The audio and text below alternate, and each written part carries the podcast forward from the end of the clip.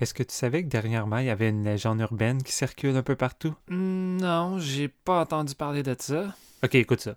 Il paraît que avant l'enregistrement de ton podcast, si tu te mets face à un miroir et que tu dis cinq fois Spoiler Man et que tu avais l'intention de dire des spoilers dans l'épisode, il arrive derrière toi puis il te poignarde. ok, ok, lâche-moi avec ta bullshit là. Écoute, si c'est réellement de la bullshit, ben, essaye-les. De toute façon, tu me dis que tu voulais pas spoiler les films durant l'épisode, fait que... Tu vas voir, c'est de la bullshit.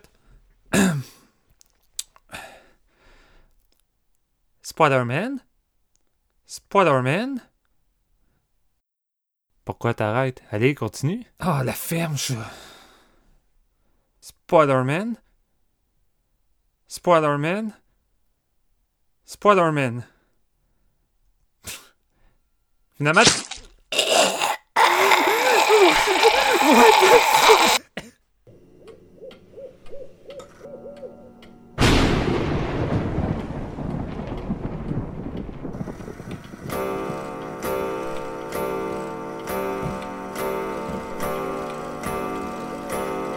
C'est l'heure.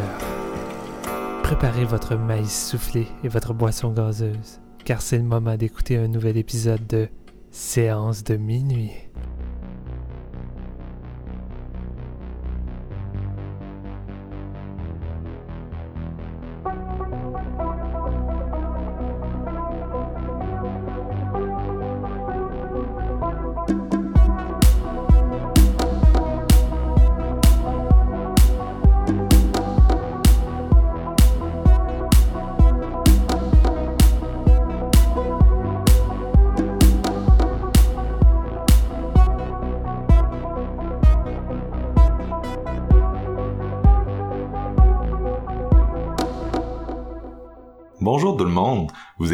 Séance de minuit, premier épisode depuis euh, des temps ancestraux qui rassemble vos trois animateurs réguliers. Je suis vraiment content. Mon nom est Marc-Antoine Labonté et aujourd'hui, j'ai dit son nom cinq fois dans le miroir et il est apparu. Jean-François Ouellette, salut. Salut! Welcome back, Colin Debin. En plus, Ça- on parle d'un gros film, je suis full excité. Oui, oui, c'est un gros épisode. Et aussi avec nous, un gars euh, qui, qui pardonne tous les excès de Monsieur James Wan. J'ai hâte de voir euh, s'il le fait aujourd'hui aussi. C'est Steven Lefrançois. Salut Steven. Wow, salut les gars. Euh, j'ai l'impression que ça fait une éternité qu'on n'a pas enregistré. J'ai même le feeling qu'on est complètement dans une autre année, une autre époque, je sais pas. Puis euh, tant qu'à faire, j'ai envie de briser la glace tout de suite. Tu me permets-tu de faire un petit aparté, Marc-Antoine? Parce que je me sens pas obligé, mais je me sens dans le besoin de le faire. Puis je pense que ça va comme me faire du bien à ma conscience. Ben oui, vas-y. Ben, je voulais juste expliquer aux auditeurs que euh, il y avait une raison pour laquelle qu'on n'a pas vraiment fourni euh, dans les épisodes Fantasia. Euh, on avait fait notre euh, épisode avec la programmation, on a JF puis euh, Marc-Antoine avaient réussi à enregistrer un premier épisode, puis finalement c'est tombé à l'eau. Puis même chose pour notre épisode sur Fear Street qu'on était vraiment excités de faire. Puis ça a été un peu le silence pendant un mois. Euh, puis ça, c'est juste dans le fond à cause que j'ai eu des, gros problèmes euh, familiales. Mon père est tombé malade euh, en plein début du Fantasia d'un cancer finalement, puis il est décédé pas longtemps après. Vous imaginez un peu qu'est-ce que ça a engendré. Euh, J'ai passé proche d'écrire un petit message sur séance pour essayer d'expliquer un peu aux gens qu'est-ce qui se passait puis pourquoi on était dans le silence. Puis je me suis dit, gars, je vais attendre. La prochaine fois qu'on va enregistrer un épisode, je vais juste le dire un peu euh, short and sweet de façon, euh, de façon agréable dans le podcast et juste expliquer que ça a été une période quand même difficile, mais le plus gros est passé, je crois, malgré tout, même si on, je demande dans un certain deuil. Mais je, je suis content aujourd'hui de revenir enregistrer euh, avec mes collègues. Ça me fait du bien moralement. Euh, je suis content d'entendre leur voix et je suis content de revenir euh, parler de films puis essayer de faire plaisir aux auditeurs qui vont interagir avec nous. Fait que merci d'avoir été patient, chers auditeurs, et on s'excuse que la période Fantasia n'a pas été comme à l'habitude, mais euh, c'est des genres euh, de situations qui sont euh, malheureusement imprévisibles. Fait que je m'en excuse d'avance. Fait que c'était pas mal euh, mon petit aveu que j'avais besoin de faire. Je pense que t'as vraiment pas à t'excuser. Puis euh, on est juste content en fait d'enregistrer à nouveau avec toi. Puis je pense que Fantasia, ben ils vont s'en remettre. Ouais, ben c'est ça, c'est ça. Fait que, fait que, crème, ça c'est mots. Deux gros films d'horreur aujourd'hui. On s'entend, c'est euh, deux films qu'on attendait depuis longtemps, qui ont été, euh, qui étaient déjà annoncés avant euh, le, le, le, le, confinement. Donc, qui ont été repoussés de plus d'un an tous les deux. je parle bien sûr de Candyman, un nouveau Candyman, qui n'est pas un remake, pas un reboot, si vous l'ignorez encore, mais bien une suite du film de 1992 de Bernard Rose. Sauf que cette fois-ci, euh, c'est euh, Jordan Peele qui agit comme co-scénariste et producteur exécutif, ainsi que Nia DaCosta, qui est une jeune cinéaste. Première femme noire, enfin un film d'horreur de studio, là, c'est un peu triste dans un sens, mais c'est heureux en même temps. Euh, donc c'est ça, donc son deuxième long métrage là, elle l'a coécrit et elle le réalise. On va parler de ça. Qu'est-ce que ça vaut, ce petit Candyman? Et aussi, aussi, le retour, le grand retour attendu de James Wan à l'horreur avec son premier film original depuis euh, depuis The Conjuring, tu sais. Ça fait longtemps. Donc euh, un film que si vous avez si vous êtes sur les réseaux sociaux, peu importe lesquels, je suis pas mal sûr que si vous suivez du monde qui tripe sur l'horreur, vous en avez entendu parler en masse euh, de toutes les façons possibles. C'est quoi cette bébite là On va plonger là-dedans tantôt. donc c'est un gros menu j'ai l'impression que ça peut créer bien de la conversation parce que c'est vraiment pas des, des, petits films euh, des petits films sur lesquels il y a rien à dire mettons euh, on va se lancer tout de suite là-dedans à commencer avec Candyman What is he? The first one, where it all began, was in the 1890s. The story of Daniel Robitaille. He made a good living touring the country painting portraits for wealthy families. But you know how it goes. They love what we make, but not us. Obadiah committed the ultimate sin of his life. They fell in love. They had an affair. She got pregnant. The girl tells her father, and what? You know, he hires some men to hunt Robitaille down and told him to get creative. Chase him through here in the middle of the day. He collapses from exhaustion right near where the old tower in Chestnut used to be. They beat him, tortured him. They cut off his arm and jam a meat hook in the stump. They smear honeycomb from the nearby hives on his chest and let the bees sting him. A crowd started to form to watch the show. The big finale. They set him on fire. And he finally dies. But a story like that, a pain like that, lasts forever. Candyman. Candyman 2021, comme Marc l'a si bien introduit, euh, Denis Adacosta, euh, dans le fond, ça se passe 30 ans après euh, les événements de Candyman 92. Ça met en vedette Yaya Abdul Matin II, Tayona Paris, Coleman Domingo. Euh, c'est, euh, ça raconte l'histoire d'Anthony et euh, bon, de sa femme Brianna qui, qui habite dans les nouveaux espèces de condominiums loft de riches, si on veut, dans Cabrini à Chicago. Cabrini Green, qui, on se rappelle, dans l'original, était comme des buildings un petit peu délabrés où ce que justement. le ghetto. c'était comme le, ouais, le gros ghetto de Chicago, si on veut. Puis ça, bon, ça a été tear down pour bâtir des trucs un petit peu plus classe, high class, je vous dirais. Euh, Anthony, qui est un artiste qui euh, commence à être reconnu, tout ça, puis à, être suivi. Et euh, il est comme un peu en panne sèche d'inspiration au moment où ce que le film commence et il va entendre parler de la légende euh, du euh, Candyman, euh, dans le fond, et la légende du Candyman, mais aussi de, la. j'ai oublié le nom du personnage principal du premier. Mais, Hélène Lyle. Oui, Hélène, Hélène Lyle, dans le fond, qui va.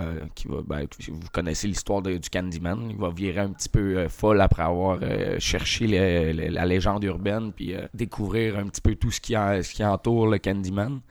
Euh, donc, euh, après avoir entendu ça, il va vraiment, euh, Anthony va faire des recherches, tout ça, puis il va essayer de se renseigner de plus en plus, puis il va devenir obsédé par cette légende-là.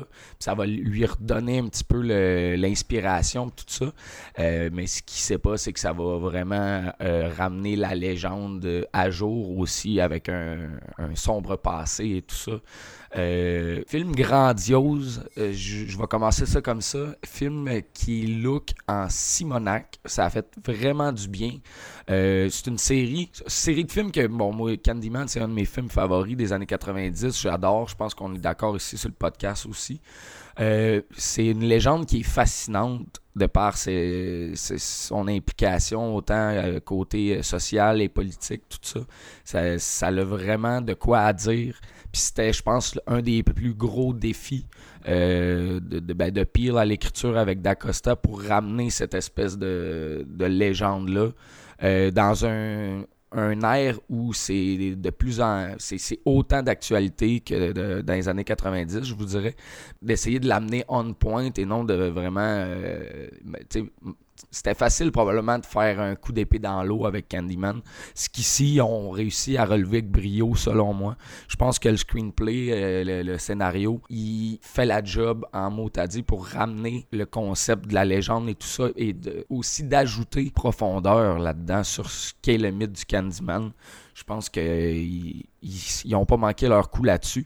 Euh, Puis c'est aussi avec euh, grâce à un cast de fous, je pense qu'ici, il y a vraiment du monde de talent euh, qui, euh, joue là-dedans, là, principalement euh, Tayona Paris, la femme euh, de- d'Anthony qui joue Brianna. J'ai vraiment adoré son jeu là-dedans. Puis aussi, c'est parce qu'il y a une évolution psychologique avec son personnage qui va comme l'amener à devenir le personnage principal, si je peux me permettre. En tout cas, c'est vraiment, euh, c'est vraiment intéressant la, la dualité entre justement ce couple-là, qu'est-ce qui va se passer psychologiquement pour les deux personnages. Moi, j'ai adoré. Euh, la musique, moi, j'ai, moi, j'ai capoté. Vous, savez que je tripe sur les soundtracks, mais celle-là, meilleur Ouais. soundtrack de l'année, ça n'a pas de crise de bon sens. Je suis d'accord avec toi. C'est, euh, c'est- en anglais, il y a un mot, là, c'est ethereal, là, mais je sais pas comment. Éthéré, je sais pas si ça se dit en français. La Euh, oui, ça se traduction. dit. Mais c'est, ça a un vibe, là, autant dark que my- mystique, si on veut. Ça, ça flotte, c'est vraiment, là, c'est, c'est gourmand comme soundtrack. Il y a vraiment énormément de layers. C'est intéressant qu'il soit dit, euh, tu sais, Philippe Glass, sa soundtrack dans le film de 92, c'est comme, tu sais, c'est une des, des, des soundtracks très iconiques euh, dans l'histoire de l'horreur. Puis ils se sont dit, tu sais, si on veut comme sortir de l'ombre de ce soundtrack-là, faut comme vraiment aller ailleurs, puis ça marche, tu sais. C'est deux soundtracks que tu peux pas vraiment comparer, euh, mais en même temps qui sont vraiment efficaces les deux. Je pense qu'ils sont complémentaires. Puis on s'entend-tu que c'est un peu la même genre de situation que Suspiria? Tu sais, quand ils ont fait le Mhm. remake, clairement, il- tu sais, la, le- la nouvelle de soundtrack allait être dans l'ombre des Goblins, mais là, pas le choix d'aller ailleurs. Tu sais, C'est ce qu'ils ont fait, puis ce qui fait en sorte que la soundtrack du nouveau est aussi mémorable, mais dans un style différent. Fait que je pense c'est impossible de recréer une soundtrack aussi iconique avec un remake d'un film original. Fait que rendu là, tu essaies d'aller ailleurs, puis d'apporter... euh, ta propre patte, là, puis c'est ça qu'ils ont fait avec celui-ci. Ouais. Je suis quand même d'accord avec vous, la soundtrack est quand même solide dans celui-là. 100% oui, puis ça commence justement avec un, euh, un générique d'introduction euh, avec le thème le thème principal qui euh, bon si jamais euh, bon si vous avez pas vu le film, allez pas l'écouter, mais ça s'appelle The Sweet, mais c'est ma, ma, ma track préférée de la, la soundtrack, puis c'est vraiment, je vous le garantis, côté horreur, le thème de l'année. Euh, mais ça- avec un espèce de, de générique d'intro où ce que il filme la ville à l'envers, si on veut, puis c'est Ouais. tellement visuellement du génie. Ça, moi, ça m'a plongé dans le mood qu'il fallait pour être euh, pour être un, 1h45 dans ce genre de film-là. là. Vraiment, j'étais groundé, j'étais prêt. Puis ça m'a comme mis tout de suite en confiance avec ce qui allait s'en venir. Je sais pas si vous comprenez ce que je veux dire. Ouais, C'est un je- peu une revendication aussi de qu'est-ce que ça va être par rapport à l'original. Tu sais, c'est Ouais. de le miroir, on s'entend, c'est une grosse, euh, c'est comme la symbolique principale dans Candyman. là. Non, exact. Mais euh, tu sais là, elle fait des effets miroirs, puis tu sais, on dirait qu'elle elle t'envoie comme un message de tu sais, ça va ressembler à l'original, mais moi je m'en vais à l'envers là, tu sais, ça sera pas. Ben, écoute, c'est- drôle parce que ça fait ça dès le générique avec les logos tu sais, de Universal Ouais. qui, Oui, qui c'est est en vert. Puis moi, sur le coup, au cinéma, j'étais comme. Ah, calix, c'est pas vrai que la bobine est fuckée. euh, ben, pas la bobine, là, mais que le projecteur a un problème. Puis après, j'ai comme fait, maudit épais, c'est Candyman, effet Ah, miroir, réveil. c'est bon en tabarnache. Euh, ah non, c'est ça. Moi, je trouve qu'il apprend vraiment pas de temps à, t'impliquer là-dedans puis à te, te montrer à peu près qu'est-ce qui s'en vient. Puis je trouve que c'est vraiment du génie. Euh, écoutez, euh, il y a énormément de set pieces aussi de, de, de, de scènes violentes là, qui sont vra- avec brio, dont une euh, Ouais. dans une salle de bain, qu'on va en reparler plus tard. Là. Je veux pas comme tout garocher, mais c'est vraiment hyper bien maîtrisé. euh, son, caméra, caméra work, excusez. Et euh, sa réalisation a des idées. Elle, est allumée, man. Elle, a de quoi. Puis, tu sais, j'ai pas vu son film de 2018, mais il a de l'air, euh, ça a l'air que c'est quand même très bon, Little Woods. Euh, moi, c'est ça, je veux, euh, veux voir ça prochainement là, parce que c'est une femme qui a énormément de talent, puis elle a de quoi à dire avec son scénario. Je vous dirais, bon, le, le- le dernier tiers, moi, j'en aurais pris peut-être un 10 minutes de plus. J'aurais, j'aurais pris un 1h45 au lieu d'un 90 minutes, puis je pense qu'il y aurait eu un petit feeling un petit peu moins rushé, euh, parce que je trouvais ça tellement intéressant. euh, jusqu'où ce que ça allait, euh, le concept du Candyman dans cette suite-là, si on veut. Je pense que j'en aurais pris un petit peu plus pour comme tout lier ça ensemble. Mais c'est pas c'est pas de quoi de, de, de ben ben tannant. C'est juste asti, j'étais trop. Pas- trop impliqué, mais j'en aurais pris plus, tu sais. Point final. Euh, parce que c'est un. Moi, c'est un de mes films préférés de l'année à date. Puis je suis pas sûr qu'il va y avoir grand chose d'ici la fin de l'année qui va le détrôner. Euh, fait que non, euh, Candyman, euh, ça m'a surpris de voir à quel point c'est. tu sais, il fallait pas vraiment faire de quoi de semblable à Bernard Rose. Puis je pense qu'elle a, elle a compris ça. Euh, elle a fait vraiment de quoi de, de, de, nouveau. Une relecture 2021 qui est vraiment efficace avec toutes ces thématiques abordées. Euh, L'évolution du personnage aussi. comment ils ont su ramener cette légende-là. Moi, j'ai trippé d'un bout à l'autre. C'est drôle parce que quand j'ai commencé à triper sur l'horreur, les, les films en moyenne étaient beaucoup euh, 80, 90 minutes, même ça au cinéma, là, ceux de studio, puis un Ouais. film long d'horreur, c'était comme 100 minutes, là, 1h40. Puis là, euh, depuis un bout, tu sais, avec Blumhouse, avec A24, qui ont réduit les budgets puis qui ont remis un peu les auteurs euh, de l'avant, qui leur ont donné plus de liberté créative, les films d'horreur ont vraiment monté dans le deux heures, c'est rendu beaucoup plus commun, alors qu'à l'époque, euh, à part Shining, il n'y en avait pas tant que ça, là, des Ouais, films d'horreur qui pétaient le deux heures puis qui s'en allaient sur le ça. deux heures et demie. Euh, là, c'est rendu monnaie courante au point où quand j'ai vu que Candyman faisait 91 minutes, alors que tu sais ça avait l'air d'un film tu sais genre euh, je sais pas comment dire mais justement euh, sérieux tu sais qui va parler de beaucoup de gros sujets j'étais comme voyons ça, ça fait tellement peur qu'est-ce qu'on voit depuis un Ouais. bout que j'étais surpris euh, mais en tout cas je vais en reparler je vais donner mon opinion je vais laisser Steven se lancer avant moi par contre Ah ouais, je pensais te rembarquer. T'étais tellement excité, c'était ta, ta grosse attente de l'année. là. T'es sûr ah que ok tu y aller? ok tu veux tu veux piler dessus là? Ok je vais- Non, j'ai pas dit ça. je vais y aller avant d'abord.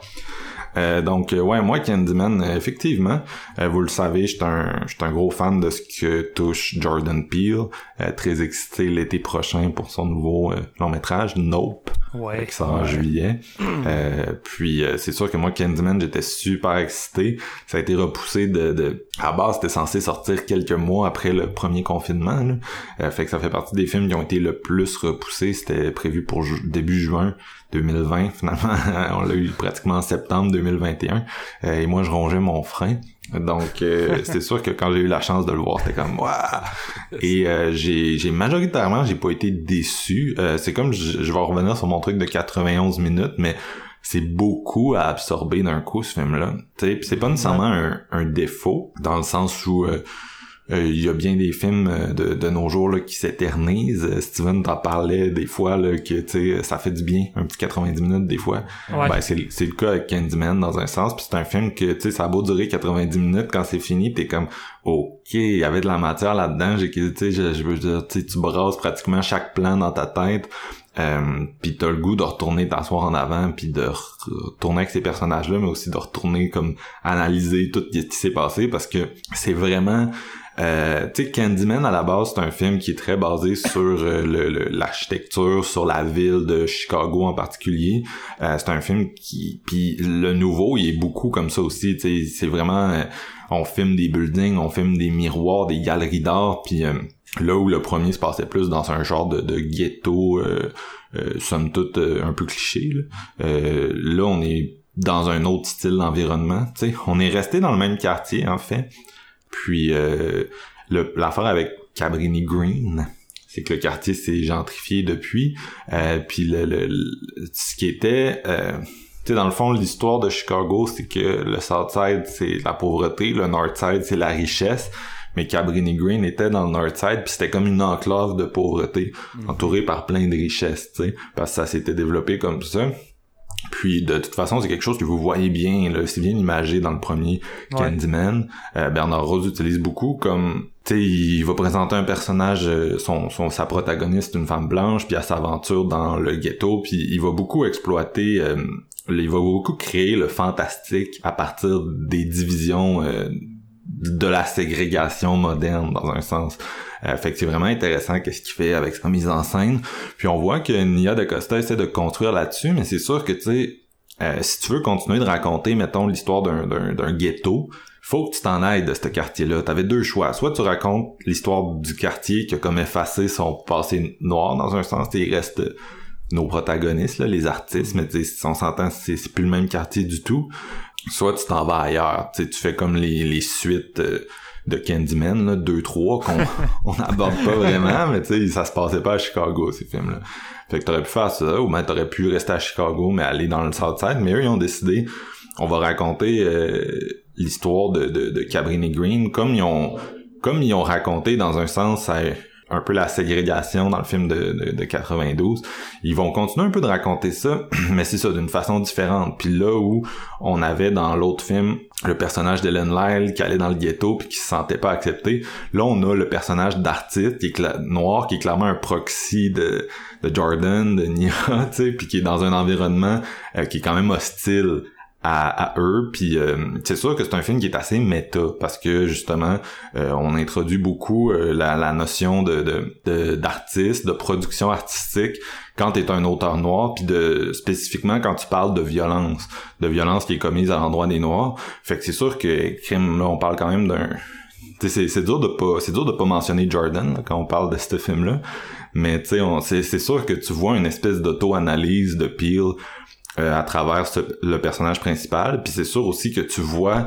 euh, tu- les, les cinéastes ont beaucoup à dire sur l'espèce de courant qui a été créé post-Get Out où euh, il y a énormément, c'est ça, il y a une, une horreur euh, qui tourne autour des personnages racisés mais qui des fois va vraiment verser dans l'exploitation parce que c'est c'est un sujet qui est euh, c'est un sujet qui est difficile à aborder euh, de façon euh, je vous dirais intelligente subtile euh, puis c'est facile de faire comme mettons la série The Handmaid's Tale qui avait une première saison vraiment intéressante mais après par appât du gain c'est transformé en genre de trauma porn si on peut dire c'est-à-dire euh, de quoi qui exploite le, le shock value pour le shock value puis Ouais. on a beau se dire que les, les raisons derrière sont, sont légitimes, sont bonnes. euh, des fois, on peut se poser la question est-ce que ils sont pas, y a pas du monde qui sont en train de profiter de de de de, de, de ça euh, pour faire de l'argent, tu sais, puis d'une façon méta, c'est pas plus un problème que qu'une qualité, tu sais. Puis j'ai l'impression que c'est une, une des choses que Candyman veut beaucoup, le nouveau Candyman veut beaucoup aborder. Euh, D'ailleurs, Nia D'Acosta, tu vois qu'elle veut pas montrer de violence à l'endroit de, de ses personnages noirs. Elle va tout essayer les procédés de distanciation dans son dans son manuel de, de jeu. Euh, Il y a bien sûr les scènes dont vous avez probablement entendu parler ou que vous avez vu, là, mais avec euh, les marionnettes de papier. Il y en a deux ou trois, si je me souviens bien, euh, qui sont super belles. C'est des espèces de scènes d'animation, notamment qui vont nous montrer le, le, le- le premier film, mais aussi euh, le- l'espèce d'origin story là, de, du mythe de Candyman. Ça a un petit côté conte de fées, ces moments-là. J'ai vraiment Ouais. apprécié ça comme pour amplifier l'aspect légende et mythe. là. Fait que je trouvais que c'était une méchante bonne idée de, de raconter ça à travers des images animées. Non, c'est ça. Puis même, euh, tu sais, la plupart des meurtres dans le film vont se passer euh, partiellement off-screen, mais j'ai jamais vu des meurtres off-screen aussi bons parce que ça fait partie du, tu sais, on s'entend, ça fait partie du discours de la cinéaste, puis surtout de la façon que t'es stagé. Je veux dire, t'as beau pas tout voir, euh, on dit souvent que dans l'horreur, des fois l'off-screen véhicule plus que le, le ce qu'on montre. Puis euh, Candyman pour moi est vraiment capable de créer ça là, tu sais. Mais qu'est-ce qui, me fait rire dans ça, c'est que toi, tu es comme venu me préparer un peu avant de voir le film. Tu étais comme, ah, tu vas voir, tu sais, le film est quand même assez off-screen dans ses scènes de meurtre, mais c'est inventif dans la façon de les setter et tout. Le premier meurtre euh, arrive, puis je suis comme, Ok, je pense que moi et Marc, on n'a pas la même définition de off-screen parce que les, les deux premiers kills sont Ouais. assez gore puis visuels. puis J'étais comme, ok. Ouais, mais les, les personnages blancs là-dedans, ils s'en foutent Ouais. un peu plus, là. Ouais, c'est- c'est c'est, c'est ceux qui vont manger la volée. Puis c'est ceux qui sont cantonnés à des rôles un petit peu plus caricaturaux. euh, ça fait partie de, tu sais, on s'entend, ça fait partie de la démarche de Peel. là. On se rappelle de Us avec le personnage d'Elizabeth Moss, son mari puis ses deux jumelles, là, que c'était Ouais. juste comme un, tu sais, c'était une bonne scène, mais c'était comme un, c'était des personnages qui étaient pas développés, tu sais, qui étaient cantonnés à une certaine perception cliché euh, euh, que peut-être les noirs entretiennent à l'égard des blancs, un peu comme euh, les noirs sont souvent euh, dans les films d'horreur, l'espèce de personnage secondaire avec peu de vie intérieure, pas très intéressant, mais c'est un peu ça là-dedans. Tu sais, il y a littéralement une espèce de gag, genre, euh, je pense que c'est, on parle des mêmes personnages, là, ceux qui se font tuer dans, dans ton meurtre que tu les trouves. euh, Oh non, ok, excuse-moi, je pensais que t'avais parlé de la scène de la toilette qui était un peu cet effet-là aussi. là. Non, moi je parle de celle qui a genre un chandail de Joy Division puis elle parle en parole de Joy Division. Tu sais, genre, le- y a-tu un personnage qui est plus genre stéréotype que ça, mais tu sais, c'est clairement écrit pour le Pour gag et ça marche. Ouais. là. Puis là après ça, les personnages genre se mettent à baiser en avant d'une œuvre euh, euh, de, de, de, de douleur noire, si je peux dire, si je peux décrire ça comme ça. C'est une œuvre qui cherche à représenter euh, la, la, la, la douleur cyclique euh, qui est engendrée par le racisme aux États-Unis. Puis les autres sont juste en avant de ça, puis quand ça baiser en s'en foutant un peu, tu sais, ce qui on s'entend assez satirique, assez appuyé. Ouais. Mais moi, ça, me- ça, c'est le genre d'affaire qui me divertit. Tu sais, j'ai pas besoin, je veux dire, s'entend, ça reste un film d'horreur. Euh, puis c'est du, tu sais, on sent l'ADN de Peel dans le sens que c'est un film d'horreur qui sait avoir du fun aussi. Là. Euh, fait que moi j'ai j'ai j'ai j'ai aimé ce que j'ai vu. Puis euh, est-ce qu'il y a des choses à dire là-dedans? Je capote. Non, mais euh, non, c'est ça. Tu sais, c'est un, un film qui brasse tellement d'idées, comme je disais, que, que crime, j'étais, j'étais un peu sur le cul. Tu sais, là, je parlais de, de tout l'aspect artistique, mais il y a aussi tout le fait de se réapproprier un peu le mythe de Candyman. Là où dans le premier, Candyman, c'est comme un esprit qui va terroriser euh, les, les noirs dans le ghetto, ce qui est tout le temps une question que je pense qui a été légitime de se poser de pourquoi Candyman est comme cette espèce d'esprit qui terrorise les, personnages noirs alors que finalement il a été tué par des blancs, tu puis il devrait plus être une espèce de de figure euh, revancharde, tu puis là, bien sûr, c'est, on s'entend, ça vient un peu façonner peut-être l'interprétation de c'est quoi Candyman, parce que c'est ça qui est le plus intéressant, je pense, dans, c'est quand même une figure qui est larger than life, euh, Candyman, qui est pour moi plus intéressant que bien d'autres boogeymen euh, du même type, là, des années 80, à cause du background qu'il y a derrière, puis à cause de tout qu'est-ce que ça représente, puis du fait que c'est, c'est plus qu'un, c'est ironique de dire ça, mais un peu comme dans le, dans le premier film, tu sais, qui s'est traité par, comme une légende urbaine par Ellen Lyle, puis particulièrement par son chum, euh, tu réalises que c'est plus que ça, que tu peux pas minimiser ça, mais c'est un peu pareil avec le... C'est- assez méta, là, comme série. Euh, fait que moi, c'est une figure que je trouve super intéressante, puis ça sont vraiment réappropriés, puis euh, bien sûr, toute l'espèce de- d'idée de name, ça vient vraiment s'incruster dans le courant actuel euh, des Black Lives Matter. Euh, on peut trouver que c'est appuyé, on peut trouver que ça l'est, que ça l'est pas. Moi, je trouve que c'est un film qui a définitivement euh, plus à dire que certains dialogues, mettons qu'on va dire ah euh, le film dit tout par ses dialogues. Je pense pas. Moi, au contraire, je pense qu'il y a vraiment une richesse dans la mise en scène, dans la représentation des, des, des sujets, dans l'utilisation des miroirs, puis dans le le- le- le- le- l'espèce de de, de dans ce personnage d'artiste là, là qui va graduellement euh, vivre une espèce de possession puis un peu perdre le contact sur le réel euh, c'est toutes des affaires qui que je trouve vraiment intéressantes puis que euh, le film s'en vient en VOD puis moi je suis je dire, je suis relativement euh, pressé là, de le réécouter pour comme juste plus ordonner tout dans ma tête parce que c'est un film qui je l'ai trouvé super intéressant mais en même temps j'étais comme crime genre y a- y a- je, veux- je veux y retourner là. Je veux mettre mon mon mon cerveau de de gars qui écoute The Shining puis qui voit tu sais on dirait que dans chaque plan t'es comme en train de fouiller pour les les secrets. C'est un peu comme ça que je me sentais avec ce film là bref là ça fait vraiment longtemps que je parle mais je je- c'est comme Steven disait c'est un film qui m'a vraiment excité je suis content d'être de retour sur le podcast aussi. Puis euh, j'espère que c'était intéressant malgré tout. Euh, fait que là, Steven, vas-y. Euh, est-ce que tu as été un peu déçu par ce film-là? Écoute, je suis très content d'être revenu avec vous, les gars. Je sais qu'on le mentionne souvent dans l'épisode, mais ça me fait vraiment chaud au cœur. Je suis content qu'on parle de, de, deux gros films, Candyman. Et somme toute, non, j'ai pas été déçu, Marc. Je trouve que c'est un des meilleurs films de l'année. Je suis peut-être un petit peu moins euh, enjoué euh, que, vous deux, dans le sens qu'il y des, petits, euh, des petites anicroches qui m'ont un petit peu gossé, mais les qualités prennent facilement le dessus. Et déjà, de réussir à faire une suite, déjà là, je trouve ça nice l'idée de faire une suite au lieu d'en faire un remake, un reboot, de faire une suite à l'original, de s'approprier la légende euh, puis les thématiques, d'essayer de les faire avancer à, à celles d'aujourd'hui, euh, de, de, ancrer ça dans l'ère moderne. Euh, je trouve que Nia et Jordan Peele ont vraiment fait une solide job sur ce point. Puis comme tu dis, le film, je veux vraiment pas dire que c'est un, un film de Jordan Peele, mais tu sais, le film empêche pareil beaucoup la personnalité de Jordan Peele, mais je trouve que Nia euh, arrive beaucoup à s'imposer et à prendre sa place à travers sa caméra. Euh, puis je pense que c'est là la grande force du film. Je trouve qu'on ressent plus le côté Peel dans les dialogues, puis qu'on ressent beaucoup plus le côté Nia dans sa caméra. Et moi, c'est un des aspects qui m'ont un peu c'est un des aspects, je trouve, qui a clashé pour moi dans le film. Je trouve que le film fonctionne un peu moins bien à travers ses dialogues que la caméra de Nia. Tout ce qui est en termes de symbolisme, tu, sais, tu l'as mentionné, Marc, mais la scène où les deux blancs vont fourrer devant le, tableau de douleur et tout ça, je pense que t'as pas un mot qui peut représenter l'image de cette scène-là qui représente beaucoup et qui est vraiment forte que un autre dialogue dans le film où tu as le couple d'amis qui discutent dans le salon puis qui commencent à parler de racisme puis de gentrification puis ces choses-là. Puis je suis comme ces genres de moments-là m'ont un peu fait sortir du film parce que j'avais l'impression de pas forcément voir des. J'avais pas forcément l'impression d'être avec des personnages vrais. J'avais l'impression de me faire faire dire le discours que le film essaie d'avoir. Pas tout le temps, mais c'est juste quelques scènes euh, en particulier, comme je l'ai dit, notamment la scène dans l'appartement avec les deux couples d'amis qui vont discuter. Je trouvais que ça sonnait un peu trop appuyé, comme tu disais, Marc. Mais heureusement, je trouve que Nia arrive à compenser avec ça, avec tout le restant, notamment les jeux de miroir. Je pense que ce film-là réussit tout ce que Aja n'a pas réussi avec son remake de Miroir, à donner les... Pauvre Aja, mais là, tu viens de le lancer en bas du bus. J'ai même pas pensé à lui en écoutant ça.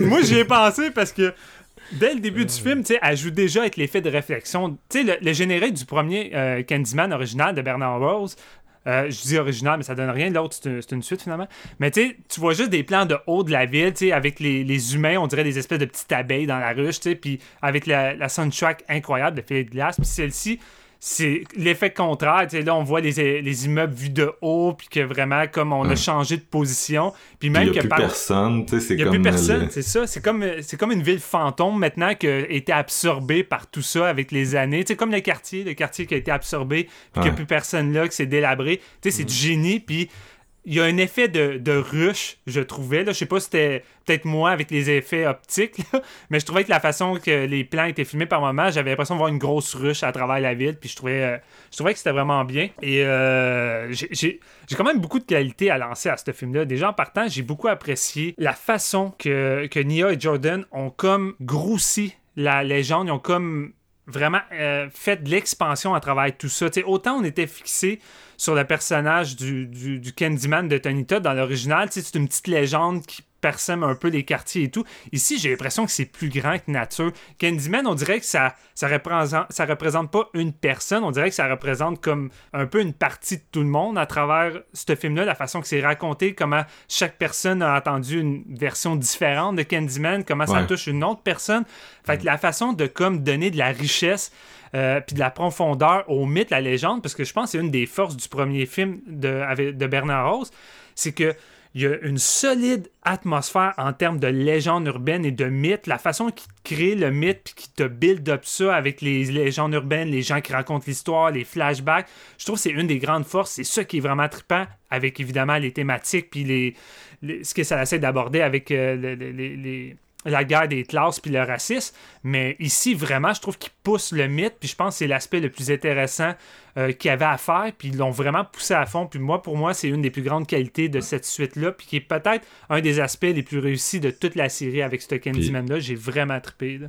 Une chose que je trouve intéressante, là, si je peux faire vite vite du, du piggybacking sur ce que tu viens de dire, mais euh, c'est que justement, c'est un peu ça, une légende urbaine dans un sens, c'est-à-dire que c'est de quoi qui va se déformer avec le temps. Il y a un jeu de, de téléphone arabe, si on peut dire, mais que chaque personne, ça prend une signification différente pour elle, cette légende-là, puis j'ai trouvé qu'ils nous ont bien ils ont bien montré ça dans un sens, tu sais, c'est comme c'est pas on va pas jeter à l'autre tout ce que vous avez connu de, du film original, mais on va vous dire que tu sais, ah voici un autre point de vue sur le même euh, le même mythe dans le fond, plus ça l'agrandit tout en ça, ça respecte l'autre film tout en disant euh, ouais on s'en va ailleurs c'est c'est comme ça pioche dans les origines sans effacer les autres origines. C'est comme c'est bizarre mais avant que le générique apparaisse dans le film on dirait que le feeling que j'avais, c'est comme si on avait réuni plusieurs origines qui cohabitent ensemble et qui forment un seul Candyman, tu sais, comme des petites abeilles, puis ça vient tout ensemble, puis ça forme une, genre de ruche. En tout cas, je trouvais que c'était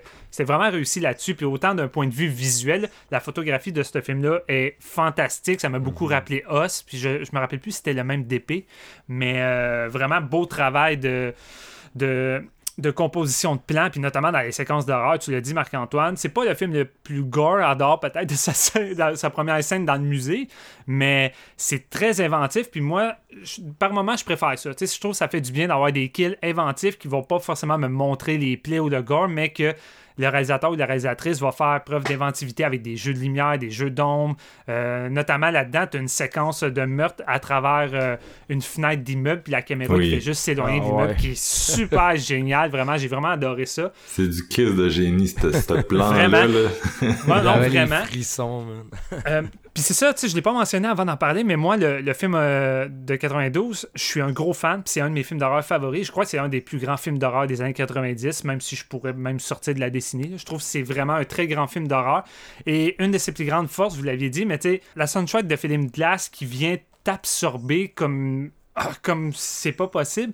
Puis le film te crée vraiment une atmosphère puis un build-up tout le long du film. Puis vraiment, je suis immergé dans cette atmosphère-là. Puis c'est lourd. Tu sens la lourdeur du ghetto. Puis t'as un côté à la limite pratiquement comme intimiste et documentaire quand tu te promènes avec la caméra de, Bernard Rose, quand Hélène s'en va incruster un peu le, le bloc appartement, puis qu'elle découvre les peintures de Candyman, tout ça, je trouve c'est vraiment fort. Et ici, je trouve que c'est un petit aspect que j'ai trouvé un petit peu moins réussi. J'ai trouvé que c'est peut-être le fait que le film dure 90 minutes. Et oui, c'est une bonne chose dans le sens que ça fait du bien, le film est rempli, il passe vite, il y a tellement d'informations, euh, tu perds pas de temps, c'est pas gaspillé. Mais j'ai trouvé qu'il y a des trucs qui restaient beaucoup en surface. Puis je pense une des choses qui restait le plus en surface, c'était la psychologie d'Anthony que je trouvais qu'il déroulait un petit peu trop vite vers sa finale. Puis j'aurais aimé ça prendre plus le temps. J'aurais aimé ça que sa relation avec sa femme qui se dégrade un peu avec, avec sa psychologie à lui qui se dégrade avec euh, ses découvertes sur Candyman. J'aurais voulu que ça soit moins rapide. À un moment donné, c'est, c'est garoché one shot, tout se brise, puis il commence déjà à, changer un peu comme dans un film de Cronenberg physiquement. Fait tu sais, mm-hmm. j'aimais ça les idées. Il y a vraiment des bonnes séquences. J'ai juste trouvé que c'était un petit peu trop rushé. Puis surtout dans le dernier acte Là, j'ai trouvé que c'était. C'est comme, OK, la fin approche, faut y aller, y aller. Puis j'ai trouvé que le film le film avait pas autant de avait pas autant de, de, moments léchés ou mieux préparés visuellement que ces autres séquences dans le film pour sa finale. Puis j'ai trouvé ça dommage parce que je trouvais qu'il y avait matière justement à peut-être peaufiner un petit peu plus ça. Notamment avec une séquence finale un, un peu dans le fan service que j'ai trouvé bien, mais c'est ça, j'ai peut-être trouvé que c'était un petit peu trop fan service au bout du compte, puis euh, j'aurais plus aimé qu'on focus un peu plus longtemps sur Anthony, tu sais. Euh, j'ai vraiment aimé la finale finale, par contre, là. Mais je suis d'accord avec toi. cool, je suis d'accord avec toi que le, troisième acte est un peu, euh, un peu, je sais pas si je peux dire rusher, mais c'est clair qu'il y a comme un moment où tu perds un peu de l'identification, tu t'as comme plus vraiment de lead dans le film vu que justement Ento, Anthony. Anthony. il, euh, tu sais, c'est ça, il, perd un peu le contact avec la, la réalité. Puis comme t'as dit, il y a une espèce d'élément euh, de fly là-dedans, sauf que c'est de bee, là. Ouais. Puis, euh, puis euh, fait que, il devient un peu comme le, personnage de Goldblum dans le film de Cronenberg, tu sais, qui s'opposait, qui était opposé à, Gina Davis, qui devenait comme un peu le notre euh, notre euh, on, on envoyait notre identification là progressivement. On change de protagoniste dans, dans ce film là euh, puis euh, Candyman essaie d'en faire un peu autant mais c'est vrai que il manque une scène mettons pour que ça ça coule mieux. Puis parce que ultimement tu quand t'arrives à la, à la finale euh, t'es t'es avec cette nouvelle protagoniste là puis c'est à travers elle que tu vois cette finale là puis pour moi la finale est vraiment bonne puis elle cristallise vraiment bien les thèmes j'ai beaucoup aimé ce qu'ils font mettons la dernière scène mais c'est vrai que le- le- Ouais. le- la façon de se rendre là en tout cas au premier visionnement ben, c'est pas impossible qu'une fois que je sais plus où je m'en vais je change d'idée mais moi aussi j'ai senti ça puis Ouais. j'ai beaucoup vu de gens euh, quand je lisais euh, Ouais. en ligne là, qui se sentaient pareil J'avais l'impression que ça allait comme une petite affaire trop vite. Puis tu sais, comme Ouais. tu, tu l'as dit, je le disais tantôt, mais l'espèce de scène, tu sais, comme il manque, je sais pas, un 5, un, un 5 ou un 10 minutes à quelque part pour justement lier le troisième acte au, euh, aux deux premiers, tu sais, pour, pour que ça coule juste une petite affaire mieux. Mais, ça, c'est... Ouais, excuse, vas-y. Non, c'est correct, je voulais pas te couper, mais tu sais, c'est ça, je trouve plate. On regarde ce film-là, on, on regarde le runtime, puis on se dit, oh yes, ça fait du bien un 90 minutes, mais pour moi, il y a bien, s'il y a bien un film qui aurait mérité un 2 heures, c'est celui-là. Sais, Je Ouais. trouve ça plate qu'on n'applique pas le, le 90 minutes aux bons films euh, qui ont pas suffisamment de contenu pour tenir 2 heures, tandis que celui-ci, tu sais, t'aurais pu euh, essayer de pas, pas forcément peaufiner, mais je veux dire, plus comme prendre ton temps, puis vraiment comme y aller plus en profondeur, parce que c'est pour ça que le film original de Bernard Rose me marque autant. Je trouve qu'on est tellement en profondeur un peu de tout de ces sujets que quand je suis sorti de, ce film-là, même les premières fois quand je l'ai vu jeune, mais même aujourd'hui, à chaque fois je le revois, le générique embarque, puis le film me quitte plus après. On dirait que cette espèce de mythologie-là vient avec moi, tandis que celui-ci, le générique est apparu, j'ai trouvé ça excellent, je suis sorti, j'en ai parlé avec ma copine, puis le lendemain, j'y pensais un petit peu moins. Tu sais, ça m'a pas marqué autant que ça l'aurait pu avec tout ce qu'il y avait comme matière, mais ça demeure que j'ai vraiment aimé ça. Ça a été, c'est un des, je trouve que c'est un des, un des meilleurs films d'horreur de cette année facilement, et euh, j'ai pas été déçu. C'est juste que je m'attendais peut-être à quelque chose d'un petit peu plus, euh, un petit peu plus euh, marquant. C'est plus ça. C'est sûr aussi que c'est un film à la Get Out qui va représenter, tu sais, un peu comme Get Out représente euh, super bien d'ailleurs. J'ai vraiment l'impression que c'est un des films qui a eu le plus d'impact à ce niveau-là. Mais tu sais, c'est Ouais. le film qui représentait un peu le le quotidien de Daniel Kaluuya qui représentait le, le par l'hyperbole, par l'horreur, mais tu sais, le, le racisme quotidien que tu peux vivre, puis Ouais. que tu peux vivre par des gens qu'on s'attend pas nécessairement, puis qui en sont, est-ce qu'ils en sont conscients ou pas, euh, c'est la question. Mais euh, fait que tu sais, c'était de représenter ça. Puis ce nouveau Candyman là aussi, dans un sens, c'est ça qu'il essaie de faire. Puis je, je veux dire, j'essaie juste de le défendre en disant que Oh le oui. premier Candyman, pour moi, euh, de, de- de- comme en tant qu'audience blanche, on a un point de représentation qui est beaucoup plus facile, tu sais, parce que c'est euh, je pense que c'est de quoi qu'en tant que personne, on va tout vivre, à moins que vous ayez été élevé dans un, un contexte vraiment particulier. Là. Mais tu sais, en, en tant que blanc, souvent, tu vas comme ton entourage sera pas super racisé, tu sais, puis tu vas comme vivre dans avec des espèces de, de préjugés, puis Ouais. euh, les préjugés des personnages de Get Out, justement. Puis euh, Ellen Lyle, pour moi, c'est un c'est quand même une autre facette de ces personnages-là. C'est-à-dire que tu l'amènes euh, tu l'amènes dans cette espèce de monde-là, puis tu l'amènes avec ses préjugés, avec ses légendes urbaines, puis t'as t'as confrontes à, à tout ça. Ouais. Euh, puis c'est pas Ben- parfait là, le premier Candyman, mais j'ai l'impression que c'est de quoi qui représente plus un peu notre notre je- tu sais, il y a- ça joue beaucoup avec tout ce qui est subconscient. Candyman, c'est une de ses réussites là. C'est vraiment un film qui va facilement dans le subconscient par le fantastique. Fait que j'ai l'impression que ça vient chercher des peurs que les gens savent même pas nécessairement qu'ils ont, mais en- Mm. puis ça vient te confronter, ça vient te rendre assez inconfortable ce film-là. Euh, tandis que le nouveau, c'est sûr que tu tu vas c'est plus un point de vue euh, euh, extérieur à nous l'artiste noir qui se remet en question, qui est comme l'industrie demande juste de lui euh, qu'il fasse des des ça on en a pas tant parlé, mais tu sais qui elle, elle demande juste qu'il fasse de, de- des trucs Ouais. violents, des trucs qui représentent euh, le racisme qui vit, tu sais c'est c'est vraiment ça qui qui qu'ils attendent de lui, qui consomme de façon euh, tu sais qui s'en crisse là, la fameuse Ouais. scène de sexe, mais euh, fait que on est on est quand même dans un point de vue qui est plus difficile à s'identifier. Mais je te dirais, c'est pas tant un problème d'identification. Je suis capable de me mettre dans, dans la peau d'un personnage puis de ressentir ce que le réalisateur puis scénariste essaie de me véhiculer. Je veux dire, c'est ça, Get Out. Tu sais, Get Out, je m'identifiais à aucun personnage blanc. j'étais juste avec Daniel Kaluuya, puis j'étais en train de, tu sais, un peu de, de, ressentir ce que c'est. Tu sais, c'est un peu le, le but de ça, tu sais, de montrer cette facette-là. Puis, je- sais, je pense pas parce que je suis blanc puis que j'ai pas vécu ces choses-là, je peux pas le ressentir à travers un film. Tu sais, c'est un peu le but d'un film, des fois, de te faire véhiculer des choses qui qui fait pas partie de ton quotidien. Puis, tu sais, il y, y a plusieurs films euh, dans les dernières années, après Get Out, tu sais, qui ont été là-dedans puis qui ont réussi, je pense, à le faire vraiment comme il faut. Euh, c'est juste celui-ci, tu sais, je pense que c'est peut-être un petit problème d'écriture puis de développement rendu là et non le fait que je pouvais pas m'identifier Ouais. à Anthony. Puis tu sais, que je trouvais cool justement aussi dans, le- dans celui de Bernard Rose, c'est que ce qui est le fun, c'est oui, on suit un personnage blanc, on suit Hélène, mais c'est cool de voir ce personnage-là, tu sais, qui plus s'enfonce, plus apparaît ses privilèges, puis qu'elle se met un peu dans l'autre facette, puis qui est accusée comme de façon négligée de- de- d'un meurtre qu'elle a dit ne, ne pas avoir commis, puis tout le monde le regarde croche. Puis tu sais, vraiment, comme tout ce qu'elle était s'effondre, puis elle devient juste comme quelqu'un de rendu bas, tu sais. Fait que je trouvais ça... Ouais. euh, Elle je devient comme ça Candyman, intéressant. en fait. Ouais, non, ben c'est ça, c'est ça, tu sais, comme l'effet miroir avec un personnage blanc puis le personnage noir de, de Candyman. Fait que ça, je trouvais ça vraiment nice, mais non, c'est ça, tu sais. euh, moi, moi, je, moi, je pense personnellement, puis c'est juste mon point de vue, que c'était peut-être juste un petit problème de, d'écriture je- puis de développement. là. Je comprends ça, tu sais, puis je, je, je le nie pas nécessairement. C'est juste que j'ai, j'ai quand même l'impression que, tu sais, il y a...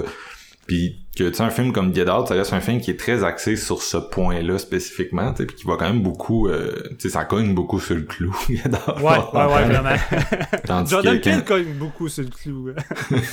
Tandis que Candyman, je pense que Nia DaCosta, elle assume un peu que t'as vu Get Out, que puis tu sais, elle va plus y aller euh, comme comme Philippe euh, Philippe Blas, comme Bernard Rose le faisait, Ouais. c'est-à-dire euh, plus par euh, de- de- des images euh, quasi euh, subliminales. En tout cas, ça c'est mon feeling. Là. On des essaie de faire ça pas que j'ai plus condensé, euh, en se disant que le public est assez, euh, est assez conscient de la chose sans aller euh, trop, Ouais. euh, trop en profondeur. là. Il y a des trucs euh, relativement subtils aussi qui, qui font comme de la richesse du nouveau Candyman, moi je trouve. Là, tu sais, mettons le tout. euh, tu sais, oui, les liens avec Black Lives Matter, comme vous avez parlé, mais mettons la- l'attitude des policiers aussi envers les personnages. Tu vois quand même que c'est pas tant des policiers qui sont dépictés comme étant genre euh, au service du peuple et de toute euh, tu sais, l'aide, ça représente un petit peu le struggle qu'il y a de- depuis, puis on le voit dans le film, tu sais. À un moment donné, euh, Anthony, justement, il, il marche dans le, dans, dans le neighborhood, puis à un moment donné, il entend une sirène de police, puis il faut juste genre se cacher. Mais tu sais, il est comme pas en train de. Il est pas en train de faire rien de grave, mais on dirait que c'est comme indirectement de quoi qu'il veut te montrer, comme quoi qu'ils sont pas là tant pour protéger la population. Ouais, ben c'est ça, cette tu sais, la finale, euh, la finale va pas vraiment dans la subtilité, dans la façon qu'il dépeint les, les- Non, les non. policiers également. Tu sais, on va pratiquement dans le dans la caricature. Puis c'est drôle, moi, la finale, je trouve qu'on est pratiquement pas loin du grotesque dans la façon que c'est. La façon que c'est mis en image puis que c'est joué, c'est pratiquement, pratiquement à la blague, je trouve, la façon que les, les policiers sont représentés là-dedans. là. Ben, je pense que ça, ça colle bien au reste quand même Ouais. euh, de cette façon-là. C'est parce que ça, pour- ça pourrait être. euh, oui, c'est grotesque, mais ça pourrait être pire que ça. Ça pourrait vraiment être joué dans le. Comment que je pourrais dire? Un petit peu farfelu, tandis que là, tu sais, avec les thématiques qu'on connaît de, de, de la sé- ben, de, de Candyman 92 puis de 2021, je pense que ça colle quand même vraiment bien, puis c'est une bonne façon de, de montrer un petit peu ces personnages-là. là. Non, c'est ça. Puis, euh, tu sais, ce qui est intéressant aussi, c'est de voir, euh, tu sais, un twist euh, dans ce film-là. Puis, écoute, là, on va mettre une balise spoiler au début parce que vraiment, on va Ouais, j'allais en spoiler mettre une, les Ok, je vais aller avec le twist. Dans ce cas-là, il y a comme un, un twist qui est comme, en tout cas, tu sais, c'est pas genre un gros twist à la James Wan, là, c'est comme plus un twist narratif, mais c'est le, le personnage euh, d'Anthony, donc, qui réalise que c'est le, c'est le bébé euh, du film de 92. Puis, euh, non seulement ça, mais tu sais que sa mère lui a comme menti sur ses origines, tu sais.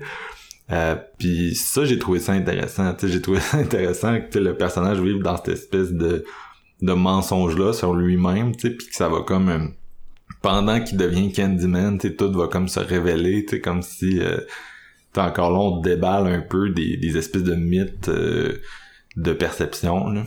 Ouais. Le bébé Cabrini Green. mais tu sais, juste quand il, quand il l'apprend puis il réalise toute l'ampleur qu'est-ce que ça a à cause de son espèce d'obsession sur l'histoire, tu sais. C'est moi sa réaction j'ai vraiment aimé ça tu sais comme le, le jeu de, de, de Abdul Mateen moi je l'ai beaucoup aimé là mais on dirait qu'il va juste creuser creuser creuser puis à un moment donné tout tout il arrive d'en face c'est comme tabarnak que j'aurais pas dû dans le fond tu sais. Parce que c'est pour le personnage le, probablement que rester dans l'ombre de de pas connaître tout ça ça aurait peut-être euh, empêché justement toute la, la débandade de d'événements Ben, t'sais, qui va suivre. Tu sais, son passé qui est dans l'ombre, c'est un peu le passé du quartier qui a disparu. Tu sais, tout est Mhm. oublié, tout est laissé là. Tu sais, personne n'est vraiment au courant dehors que c'est comme un vieux quartier délabré puis ils s'en foutent. Fait que, Non, c'est ça. C'est comme s'ils ont construit des grosses tours euh, gentrifiées par-dessus euh, ces gens-là, mais par-dessus ce mythe-là aussi. Mais le, le mythe va tout le temps perdurer. Fait que j'ai l'impression que euh, elle essaie quand même de jouer euh, av- avec une notion d'inévitable. Tu sais que ça avait pas le choix de revenir. Ça, ça fait partie de... Tu comprends? T'as beau, t'as beau essayer de chasser ça, ça revient au galop. Tu sais, je pense Non, que c'était c'est ça, ça. Le, le point dans, dans cette intrigue-là. Écoute, moi, euh, moi, je veux une suite qui va partir une révolution avec toutes les Candymen qui vont être côte à côte avec leurs crochets puis qui massacrent les- toutes les riches des immeubles. Puis je suis comme, ok, c'est le slasher que je veux. Là. Dans le fond, c'est Farewell to the Flesh, mais 2022 que tu veux. ouais, c'est ça, c'est ça que je veux. Ça serait Avez-vous cool. aimé euh, le, le- Il y a beaucoup de, de, de maquillage pratique vraiment hot, là, tu sais, comme quand que, justement Anthony, il se- sa peau Les se désagrège puis tout, là, puis là, Ouais. il se met à tirer là-dessus, man. Moi, j'ai eu des feelings, je suis comme... Ouais. Oh, Moi, ça m'a, dégueulasse. ça m'a beaucoup ramené à The Fly de Cronenberg. Puis, Ouais. tu sais, j'aimais, j'aimais, vraiment ce côté-là, body horror euh, intégré dans tout ça. Là. Euh, Mhm. Ouais. Ah, Tu le sais aussi que ça s'en va avec tu sais, son, sa, sa main qui, qui se transforme. Tu le sais que ça va finir en, en crochet, mais tu sais, Ouais. c'est juste cool la façon que c'est fait. Puis, euh, Mhm. ouais, non, c'est nice. Puis euh, pour revenir à ce que je disais il y a deux minutes, c'est euh, je pense que tu sais le- le- le- une des affaires qui me fait penser à Peel justement, c'est cette espèce d'idée-là de jouer avec le personnage un peu euh, The One That Got Away là, euh, c'est Ouais. peut-être cliché ce que je suis en train de dire, mais tu sais, Us aussi c'était ça beaucoup, hein, c'était le personnage qui euh, qui culpabilisait dans un sens parce qu'elle était celle qui s'était échappée du genre de underground puis qui vivait la vie euh, euh, la vie cool là, elle était comme du bon côté euh, des États-Unis euh, puis elle profitait de ça mais c'était au dépens d'un autre personnage là qui était son son son sosie tu sais. Puis j'avais déjà parlé du fait que tu sais genre j'ai l'impression que c'est un peu la culpabilité que Jordan Peele ressent d'avoir eu un peu euh, une euh, une vie peut-être facilitée là tu sais dans le sens qu'il a pas grandi dans un, un espace pauvre puis il a peut-être été moins exposé tu sais c'est sûr qu'il a envie du racisme c'est ça le point de Get Out mais tu sais il a peut-être été moins exposé à à ses formes les plus violentes je sais pas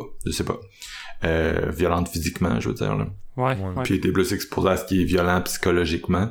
Euh, puis, euh, tu sais, Candyman joue un peu avec ça aussi. tu sais, C'est encore une fois, c'est un peu le, le même personnage euh, à la os que... Tu sais, c'est un peu... euh, tu sais, c'est, c'est l'artiste cool, c'est la personne qui représente les, les Noirs, entre guillemets, parce que c'est comme la voix de- des Noirs de Chicago, je pense qu'il l'appelle de même. Puis euh, éventuellement, un peu comme dans Us, on réalise, ok, tu sais, tes origines, c'est pas ça du tout. Euh, puis tu t'en es comme échappé, tu sais. Fait que ça, c'est deux films qui se réunissent vraiment à ce niveau-là. Ouais, vraiment. Ça paraît en Peel, il est derrière tout ça, en tout cas. Ça, c'est sûr et certain. mais- C'est ça. Puis tu sais, tu sais, on, on peut pas le nier. Puis en même temps, moi, comme je disais, je suis correct avec le fait que je, je trouve que Nia D'Acosta, malgré tout, tu sais, comme elle s'impose vraiment. Puis elle pas juste Ouais. effacée. Tu sais, pour moi, c'est même si euh, beaucoup de des racines de Peel, pour moi, c'est pas le film de Jordan Ouais. Peele, c'est le film de Nia D'Acosta. son style visuel est vraiment distinct, puis j'oserais dire qu'à pour moi, il y a beaucoup d'éléments qu'elle elle- elle réalise mieux que Peel. Euh, pff, je, je, je, je sais pas. Je, je, pourrais, je, je pourrais pas dire. Dans les deux cas, je trouve que les deux. euh, tu sais, autant j'aime beaucoup Get Out, autant je trouve que Peel a a un next level up avec euh, Us. Là, tu sais, en termes de mise en scène, je trouve que Us, Ouais. c'est- c'est du bonbon. Puis, tu sais, je trouve que Candyman a. tu Candyman a- est pas loin entre Get Out puis Us. Là, pour moi, là, je trouve qu'on retrouve les deux qualités. là. Mais ils ont des- est peut-être plus euh, axé sur ses acteurs aussi, parce que tu penses à Ouais. Daniel Kaluuya ou à Lupita Nyong'o dans, Ouais. dans ces films-là, puis c'est direct, c'est des performances à Oscar carrément, c'est Ouais, excellent, puis ça porte le film, puis c'est eux que tu te rappelles en premier. Tandis que Candyman, c'est plus axé sur euh, tout ce qu'il y a autour, tu sais, ça met ses personnages dans un espèce de système, dans une ruche, comme tu disais. Fait que ça Ouais. Ça voit pas les, les personnages, je pense, de la même façon. Là. Ça les sont, sont plus minimisés par l'intrigue. Euh, tu vois qu'il y a des systèmes plus grands qu'eux qui ont du contrôle sur eux. C'est sûr, c'est le propos du film. Euh, mais je pense que c'était ça aussi un peu dans Little Woods. Fait que c'est sûr que c'est une approche différente que Peel qui va vraiment plus passer, je pense, par la personne qui est au centre de ça puis qui va plus être focusée sur elle. En tout cas, c'est comme ça que j'ai, je l'ai senti. C'est là qu'ils ils vont, ils vont diverger. Je suis d'accord, puis euh, je suis vraiment impatient de voir le prochain film de Nia. J'ai aucune idée si ça va rester dans l'horreur, mais... C'est... C'est Marvel. Je ouais, c'est Captain Marvel 2. Ah oui, c'est vrai. Ah, Mm. fuck. Mais- à, chaque, à chaque fois qu'il y a- qu'il y a une réalisatrice ou un réalisateur qui explose dans l'horreur, il se retrouve dans Marvel. D'après moi, il y a un lien dans le business en arrière. Genre, il y a une porte. Que, si tu fais un bon film d'horreur, Ouais, ouais. hey, viens t'en ici. C'est pas dur. Ma- Marvel, c'est genre les grandes tours de Candyman, gentrification, et puis ils vont tous chercher les, les, les personnes pour les prendre euh, sur le réel. Ouais. Au Ouais, moins, au un moins, sorti.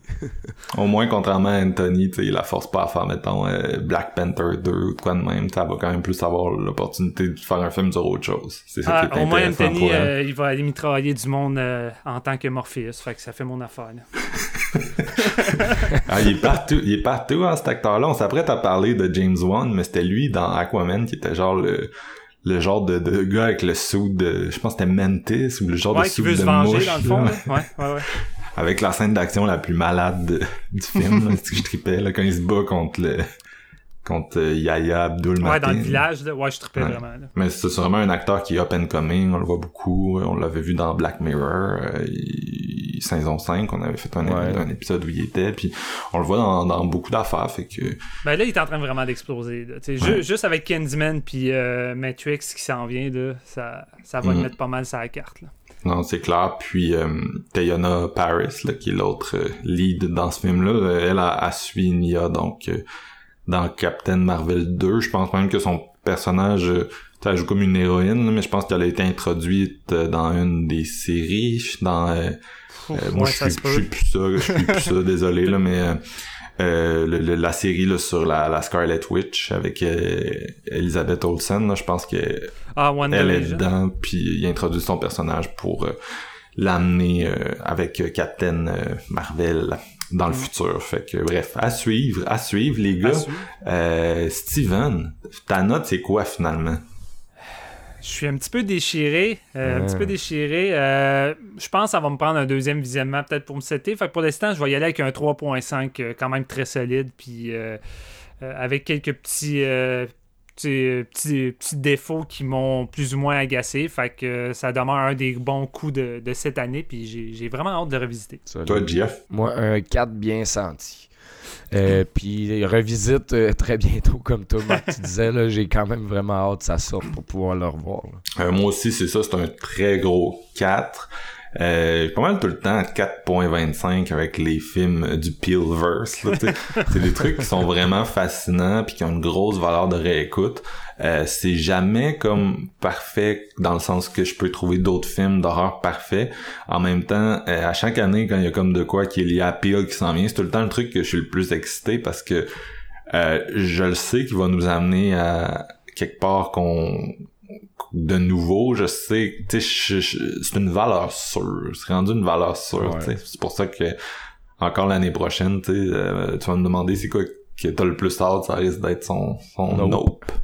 Ben, c'est ça que j'apprécie le plus de Peel, c'est qu'il délaisse pas l'aspect festif et divertissant du cinéma d'horreur au profit de juste vouloir tu sais, lancer des messages et euh, tu sais, y aller dans les thématiques. tu sais. Us, malgré tout, ça demeure du, du divertissement grand public, tu sais, puis même Get Out, puis c'est ça que j'apprécie, je pense, le plus, c'est que quand tu t'en vas là, non seulement tu as une montagne russe, mais en plus, tu as une montagne russe qui arrive à te faire réfléchir puis à te donner des trucs euh, à, à discuter par la suite. Puis ça, c'est quand même une chose qui est plutôt rare des fois euh, dans le, le- le gros cinéma de divertissement. Puis tu sais, il va tout le temps avec des prémices de série B hyper grotesques. Ah ouais, c'est ça. euh, tu sais, Us, il perd peut-être un peu trop de temps à essayer de l'expliquer, là, parce que, euh, écoute, ça chialait tellement quand c'est sorti, justement, Ouais, ouais. que, ah, Ouais. euh, c'est pas logique, c'est pas logique, ouais, mais tu sais, c'est pas ça le point de pile, Ben là, tu sais, je veux dire, Get Out, c'est des chirurgies d'échange de cerveau, tu sais, à un moment donné, c'est plus logique rendu là? C'est de la science-fiction. là? C'est ça. tu sais, il va avec des trucs vraiment de série B, euh, limite stupides, tu sais, mais ça, c'est parce que ça identifie tellement bien euh, des trucs, puis tu sais, t- c'est du cinéma, je veux dire, t'as- t'as- ça se prend pas, sais, ça se prend pas mortellement au sérieux comme d'autres films, là. Ça, ça- je veux dire, ça s'explique tout seul dans un sens, là. Enjoy the ride, puis euh, Tu sais, en quoi c'est pire ça que la petite fille dans Poltergeist qui passe à travers le garde-robe dans une autre dimension puis que le père va ça. attacher une corde pour passer dans la dimension? Tu sais, je veux dire, rendu là.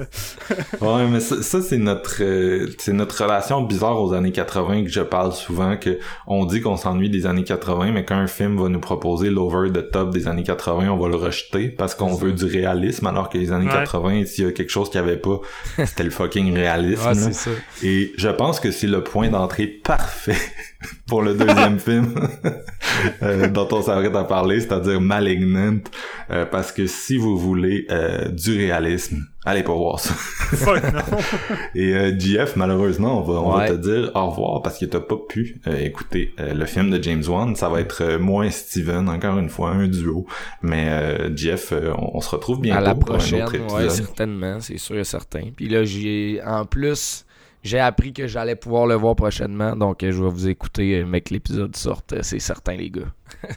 Parfait, fait que, fait que, écoute, tu nous glisseras ton avis en commentaire sur Facebook. Je suis sûr que le monde va être curieux. Le monde qui nous écoute va être comme JF, c'est que t'as pensé de Malignant. Yes. Fait que, salut JF, puis euh, voici, voici le truc Thank le you. plus whack.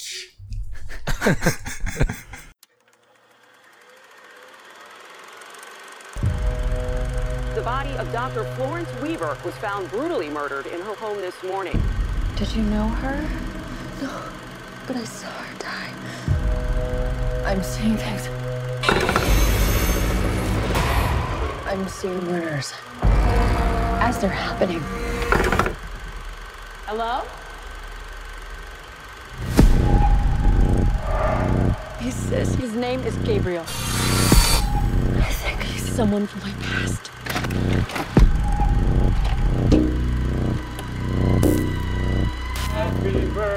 Whatever happened to you before you joined our family hurt you in a way that I can't even imagine.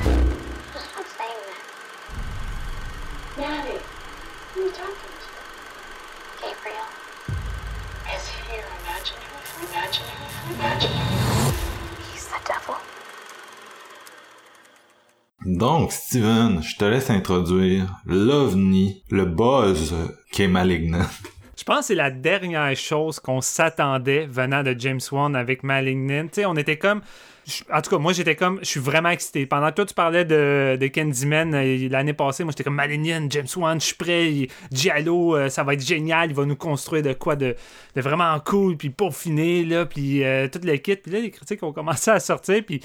Ouf! On, savait plus trop quoi penser. On zaguait entre nanar et euh, gros délire, film jouissif, grosse merde de l'année, chef-d'œuvre. Je suis comme ok. euh, je, savais plus euh, où donner de la tête. Fait que j'étais encore plus excité d'aller voir ce Malignant-là puis de me dire.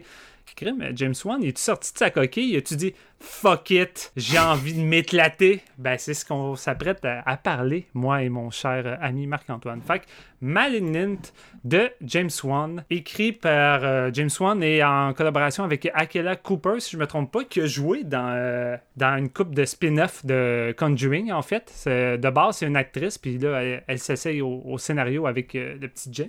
Ah non, même pas, c'est elle tout seul. c'est vrai, je me suis mélangé.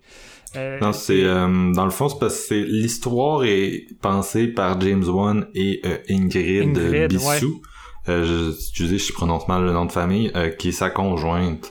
Puis après, Ah, c'est Akela Cooper, justement, comme tu dis, qui est venue, puis elle a, elle a pris l'idée, puis elle a fait le scénario. Elle a fait un scénario avec, euh, comme tu dis, euh, en solo. Et ça met en vedette euh, Annabelle Wallis, euh, Maddie Hassan, George Young et euh, une panoplie de d'autres euh, acteurs qu'on connaît plus ou moins rendus Ouais. là. Vraiment pas tant des faces connues, hein.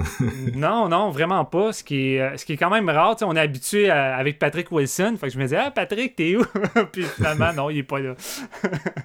Et euh, ça raconte l'histoire euh, de Madison, une jeune femme. euh, euh, qui est enceinte et qui a vécu un, un traumatisme du passé qu'on n'ignore pas trop, mais qu'elle n'a pas tant de souvenirs de, de- de sa jeunesse, dans le fond. Et elle vit dans une grande maison avec son mari depuis une couple d'années qui est alcoolique. Derek, qui est alcoolique, très violent. Et cette fois-ci, c'est comme la goutte qui va déborder. Après une, chicane, Derek va vraiment lever la main sur elle puis la cogner solidement euh, sur le mur avec sa tête, ce qui va engendrer vraiment une, grosse dispute. Derek va euh, quitter la chambre puis Madison, Madison va s'enfermer là. Et va s'en suivre des événements bizarres. Derek va être assassiné par une espèce d'esprit bizarre qui va par la suite venir tourmenter Madison, euh, qui décide malgré tout de, rester dans la maison et euh, qui va essayer de comprendre un peu c'est quoi ce genre d'esprit-là. Et au fur et à mesure que ça va avancer, ben Madison euh, va avoir des visions de cet esprit-là qui assassine d'autres personnes, des espèces de médecins qui sont somme toute inconnus à Madison. Fait qu'elle va commencer à enquêter euh, sur ce sujet-là avec sa sœur et l'aide de deux policiers qui semblent sortis euh, de Écoute, sorti de ce qu'on est habitué avec James Wan puis euh, Lee Wanell, des, des, des, des, policiers un peu bouffons et loufoques à la Spiral. Fait que, euh, un, peu comme, euh, un peu comme les deux espèces de, de comment t'appelais ça? C'était pas des médiums, mais tu sais, il aidait le personnage de la médium ouais, dans Insidious. Dans Insidious, ouais, exactement, c'est vrai. C'est clairement dans la, la, même vibe. Fait que je pense qu'on va s'arrêter là.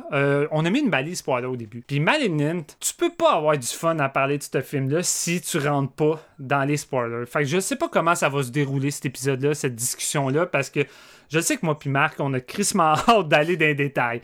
Fait que euh, je vais essayer de rester en surface. Peut-être que les spoilers vont sortir en même temps. Fait que c'est à vos risques et périls. Je crois qu'il est préférable d'avoir vu le film avant de nous écouter rendu là. Parce que fuck la partie non spoiler puis euh, la partie spoiler. Je sais pas qu'est-ce que t'en penses, Marc, là, mais. Ouais, c'est ça, c'est ça. Mais c'est, c'est, c'est vraiment un film qui est mieux d'être vu sans savoir à quoi on s'attend parce que je pense qu'une une, grosse partie du fun c'est le, le, le, what the fuck euh, que vous allez dire euh, je pense que tout le monde qui écoute ça, qu'il l'aime ou pas, va avoir un moment what the fuck dans euh, Malignant. Puis euh, ça fait vraiment partie de l'expérience. En tout cas, fait que moi je vous okay. recommande ça. Bon ben c'est parti mon Marc. Je suis un gros fan de James Wan depuis ses débuts. J'adore James Wan en tant que, que metteur en scène, en tant que technicien technique parce que j'ai tout le temps trouvé que James Wan c'est euh, le style avant la substance. La, la, substance souvent est plus modérée, plus euh, anodin. De, quand on regarde Conjuring 1 et 2, je veux dire, c'est pas parce que le fond est extraordinaire ou que ça révolutionne ouais. ou qu'il y a vraiment de quoi à dire, mais James Wan est tellement un bon technicien que non seulement il crée des set pistes de fou, il te crée des bonnes ambiances, il réussit tellement de choses, mais qui, en plus, il te réussit à te faire attacher à des personnages qui sont écrits de manière un peu vraiment cliché, stéréotypé, comme on a vu mille fois, mais crime, on s'attache parce que James Wan est bon pareil pour offrir une formule typique à l'ancienne, mais avec suffisamment de nouveau pour que ça devienne rafraîchissant puis que ça parte un trend. Parce que James Wan, c'est le roi du trend, on va pas se le cacher. Il l'a parti avec Décadence, il l'a parti avec Insidious, il a, continué avec Conjuring. Et là, ça fait un bout que ben, James Wan est un peu, un peu stallé, si on peut dire. Je veux dire, il a laissé la place à tous les spin-offs. Vous savez comment Conjuring a engendré tellement de, de films qui essaient de vaguer là-dedans, puis toutes les suites et ainsi de suite. Toutes les suites et ainsi de suite. Je trouvais ouais. que ça faisait trop de suite, je voulais pas le Même, dire. Euh même Insidious, là, qui a pas nécessairement la portée de Conjuring, mais on, on s'est en train de faire le cinquième. Là. Eh ouais, on est rendu à 5, c'est quand même beaucoup. Puis euh, je pense que James Wan s'est un peu tanné de ça. Il a délégué tout ça à d'autres réalisateurs. Il est resté comme producteur, mais tu sais, c'est le genre de gars qui est comme Ok, vous faites déjà une suite à Annabelle, ok, cool. Puis là, il reçoit un chèque. Je pense pas que James Wan était tant impliqué euh, dans, dans, les autres projets, selon moi. Puis tu sais, j'ai l'impression qu'il avait besoin d'avoir un break. T'sais, il est parti faire Furious euh, euh, Seven, euh, il est parti faire Aquaman. Puis tu sais, c'est pas des films, tu sens qui qui a fait pour le gros chèque. Tu sais, j'ai vraiment suivi James Wan euh, parce que, oui, j'ai James Wan dans mes amis Facebook. Ça veut tellement rien dire. Ça veut tellement rien dire. Mais tu sais, brag. brag. Mais je l'ai quand même suivi. Puis tu sais, c'est des projets qu'il a fait avec passion, tu sais, puis il a vraiment eu du fun à faire Aquaman puis à faire euh, Furious Seven. Puis tu sais, quand j'ai vu Aquaman, c'est pas tant un bon film, mais c'est tellement fait dans la surenchère avec tellement de fun, puis tu le sens que James Wan s'éclate derrière la caméra que moi, Aquaman, j'ai crissement eu du fun parce que le réalisateur, il a transmis ça. T'aurais mis, t'aurais foutu un autre réalisateur derrière ça? Je pense que ça aurait été un esti de gros nanar juste plate, euh, sans inventivité. Mais James Wan est tellement un bon technicien qui il est inventif. Puis là, on arrive avec Malignant. La bande-annonce, moi, je l'ai vu seulement après avoir vu le film. Puis la bande-annonce nous vend un pseudo-Conjuring, euh, encore un peu dans le même genre. Euh, maison hantée, la, la, la, femme va être tourmentée, elle va essayer d'en ouais. apprendre sur le passé. Fait qu'on se disait, ah, James, c'était pas tanné, on était pas supposé aller dans un giallo. Là. J'ai, le feeling Ouais. que le côté giallo est, est pas tant présent. Ben Ouais, écoutez, ben, les amis. Tu vois Ouais, que dans dans l'annonce, tu vois qu'il y a comme un, un élément de dialogue dans le sens qu'il y a un tueur puis qu'elle voit Ouais. les visions du tueur, mais t'as raison que la façon que c'est présenté, euh, ils, vont vraiment essayer d'angler ça. tu sais, C'est le nouveau film de James Wan, puis visuellement, quand tu regardes la bande-annonce, on dirait Insidious. Ouais. Ben, clairement, les studios, après avoir vu le produit fini, savaient pas comment vendre ça. c'est ça qui arrive. Puis, rendu là, ils se disent le seul moyen qu'on peut aller chercher un public, euh, c'est avec qu'est-ce que James Wan a, fait avant. D'après moi, je pense pas que juste écrire le nom de James Wan puis en essayant de, de faire une bande-annonce différente aurait été suffisant pour attirer les gens. Tandis que là, autant c'est stupide d'avoir fait une bande-annonce euh, de cette façon-là, autant je pense que ça a créé des fausses attentes, puis que le monde a été le voir, ont eu deux fois plus l'effet What the fuck, ce qui a engendré un buzz. Tout le monde en parle. Fait que là, c'est comme devenu le film le plus parlé depuis que c'est sorti. Fait en même temps, écoute, je pense que ça a été prolifique pour le studio d'avoir euh, vendu le, film comme tel. Euh, moi, personnellement, euh, je ne savais pas à quoi m'attendre. Moi, je m'attendais juste à m'éclater avec James Wan, avec un Giallo qui allait être un peu dans son style. Je ne savais pas trop quoi. Même si je me disais savoir un peu, étant soit peu, dans quoi j'allais m'embarquer, j'ai été déstabilisé comme à plusieurs reprises. James Wan m'a enlevé le tapis de sous mes pieds alors que je le connais quand même assez bien. Au point de, moment donné, je suis comme, OK, je peux-tu, juste rester debout ou je vais rester assis? Puis au moment où tu penses que tu peux rester debout, les 20 dernières minutes te brûlent le tapis, tu tombes à terre, tu te brûles le cul, puis là tu comprends plus rien de ce qui se passe, puis juste euh, on s'en va complètement ailleurs. Et moi j'ai j'ai eu un fun monstre. Euh, sans, sans vouloir niaiser, là. je sais que Marc-Antoine euh, avait dit que d'après moi, Steven va triper en voyant ça. Je me suis éclaté comme je me suis pas éclaté depuis euh, Shadow in the Cloud. Pour moi, je relis ces deux films-là pratiquement. Ces deux films où que si vous cherchez du réaliste, ben écoutez, vous allez vous allez vous, allez détester euh, clairement. Ces, ces deux films-là n'ont pas la fonction de vouloir être réaliste. Ces deux films-là ont le but d'aller dans la, sur- la surenchère et d'offrir une ride de fou. Et Malignite, euh, dès sa séquence d'in- d'intro qui peut sembler un peu trompeur, parce que je trouve que la séquence d'intro est vraiment plus proche du mood qu'on va avoir avec la finale, mais que tout ce qu'il y a entre ça est plus modéré, euh, si on peut dire, malgré qu'il y a plusieurs moments what the Ouais. fuck. Mais la séquence d'intro, là, t'as l'impression d'écouter un... T'as l'impression d'embarquer dans un film de Sam Raimi qui commence euh, over the top, là, Ouais. à la Drag Me to Hell. Est-ce que j'ai pensé à Sam Raimi en écoutant Malignant? Ah, j'ai pensé à Sam Raimi tout le long du film, à plusieurs reprises, puis ça, je pense qu'on va revenir. Mais c'est ça, après euh, cette espèce de séquence d'intro-là, atmosphérique, avec euh, de la brume dans une espèce d'hôpital, on arrive plus dans le, côté où je me disais, OK, moi, finalement, on est plus en mode pratiquement G-Horror, parce que la façon que James Wan va exploiter la, la menace surnaturelle qui nous est présentée au début, ça me rappelait la, la dernière série qu'on a eue de, de Ju-On sur Netflix, la façon qu'il représentait le spectre comme une espèce de brume de nuages noirs avec des yeux, puis Ouais. j'étais comme, crime, James Wan essaie-tu de renouveler un peu... euh, un peu le G-Horror, puis finalement, après ça, on bascule dans d'autres choses. On bascule vraiment là un peu plus dans le côté Giallo qu'on s'attendait peut-être à avoir avec une enquête policière, un tueur, la fille va avoir des visions, puis un côté de. un côté du. Arrête de me faire rire! Un côté. Un Non, côté mais le- sur. Ouais, vas-y, vas-y. Je veux juste dire, le tueur dans son grenier avec genre comme un gros fan en background puis une fille Ouais. attachée au mur, tu sais. On dirait genre euh, Phantom of the Opera de Dario Argento, De là, Argento. 1998. Je- Écoute, moi, dans- j'avais par moment, j'avais pratiquement l'impression que c'est Bruno Mattei qui, qui fait du giallo, tu sais. Ouais. Puis autant ça, autant ça sonne comme un défaut, autant pour moi, c'est une, grosse qualité parce que Chris, que je suis capable d'avoir du fun avec du Bruno Mattei, mais je veux dire, ici, c'est. Je trouve qu'on retrouve pratiquement tous les clichés, qu'on peut avoir dans un giallo, puis même les défauts. Puis j'ai l'impression que James Wan en est tellement conscient qui décide d'aller un peu dans, dans, dans la surenchère puis l'absurde puis ça semble tellement self-aware que je, je peux pas je peux pas trouver ça accidentellement mauvais la façon que les séquences sont écrites jouées dans les dialogues ces trucs là puis tu sais, t- souvent t'as des révélations dans les dialogues qui sont tellement écrits gros puis que là t'as un long plan qui arrive en zoom sur le visage avec la musique qui est over the top très très très, très goblin, justement, très, euh, très typique italien, que je me dis, James Wan réussit pareil avec une production de la Warner, un gros budget, à me faire sentir genre dans un vinegar syndrome d'un, vieux giallo italien que je viens de découvrir, mais que là, j'écoute ça sur grand écran, puis je me dis, Chris, je m'excuse de sacrer, mais je me dis, Chris, c'est pratiquement un miracle d'avoir ça au cinéma en ce moment. Puis tu sais que ça a été financé par un studio. C'est le genre de film qu'en temps normal, on aurait ça en VOD. On aurait ça sur iTunes. On aurait ça dans un festival Fantasia, le petit film Noah Ouais. qui va faire du buzz. Puis qui s'en va dans... euh, avec un Oui, ben- dixième du budget de ça. avec un dixième du budget, mais là, c'est James Wan qui s'est fait donner un budget, puis que les studios ont comme fait free for all, fait, le film que t'as envie de faire, ça a tellement marché à Aquaman, puis en plus, on te donne Aquaman 2, amuse-toi entre ça, puis tu sais, James Wan, il a, il a pas été avec le dos de la cuillère, lui, il s'est éclaté avec ça, puis c'est James Wan en mode Sam Raimi, qui mixe tellement d'affaires, puis tu sais, autant par moment ça clash, autant par moment ça fonctionne pas tout, puis Chris que c'est pas parfait comme film, mais tabarnak, James Wan essaie tellement d'affaires que ça donne un, roller coaster tellement le fun, tellement trippant, avec des trucs que je pensais plus revoir au cinéma, que ça fait du bien.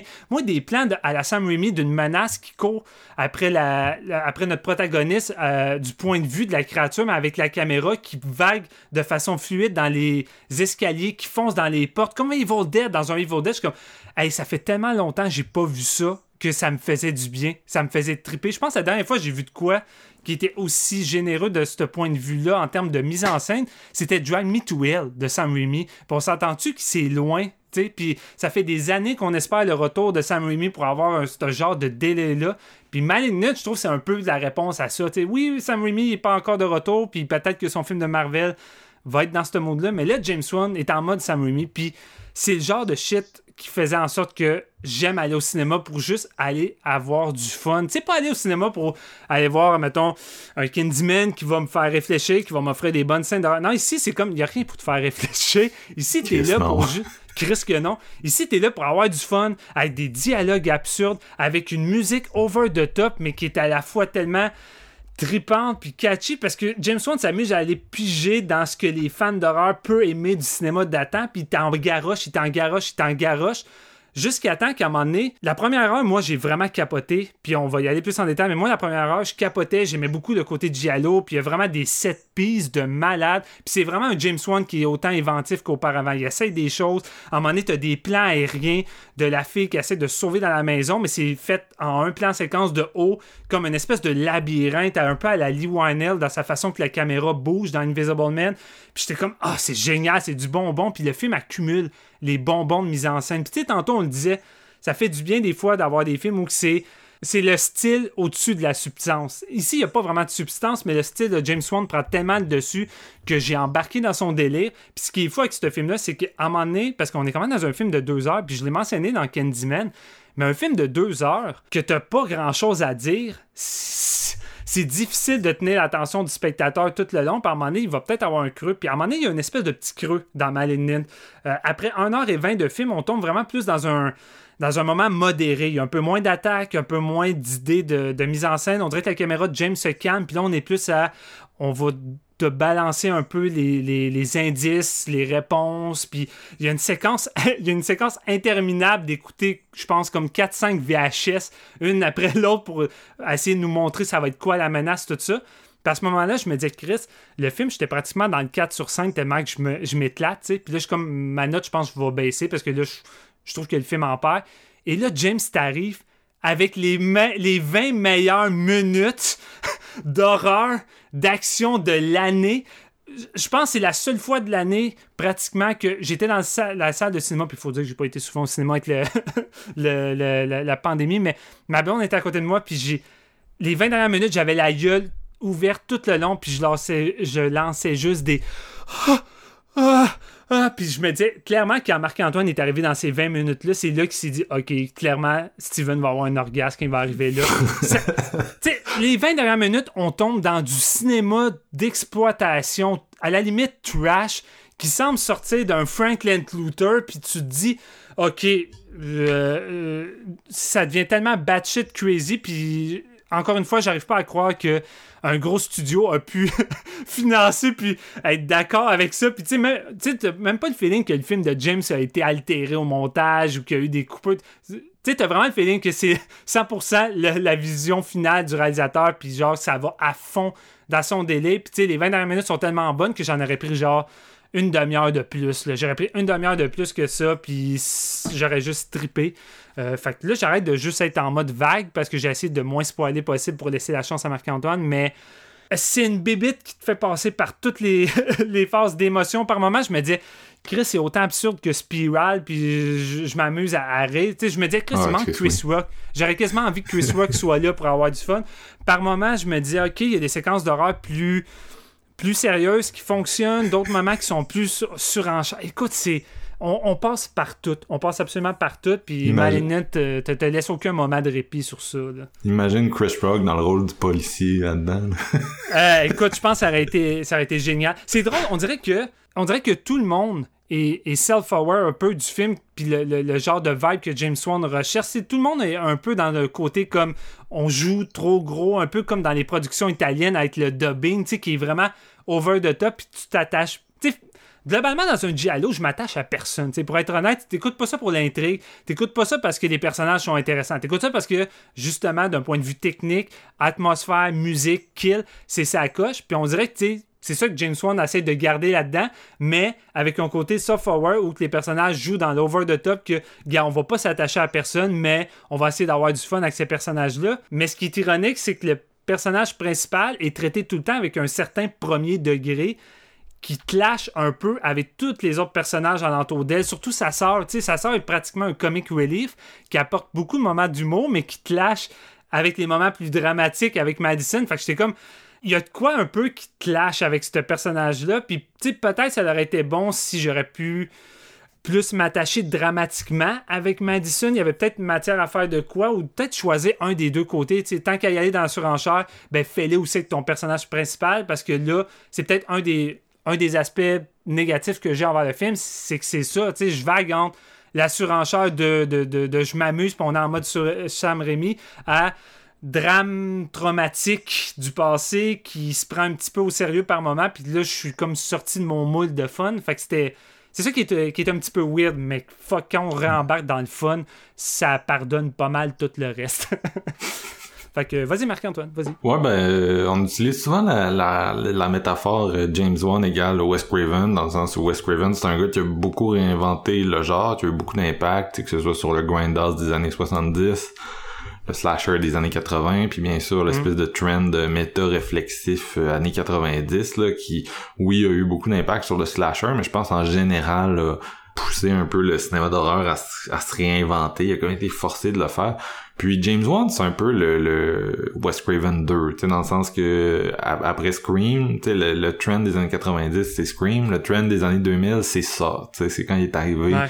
Euh, puis qui a proposé ce film-là, puis le film, bien sûr, on a parlé de la série, c'est rendu neuf films, mais c'est pas juste cette série-là, c'est l'impact sur tout le cinéma de torture de cette période-là, qui est devenu tu sais, tellement une esthétique euh, présente, puis c'est ça, c'est beaucoup le ground zero, c'était le paranormal activity des films de torture, tu sais.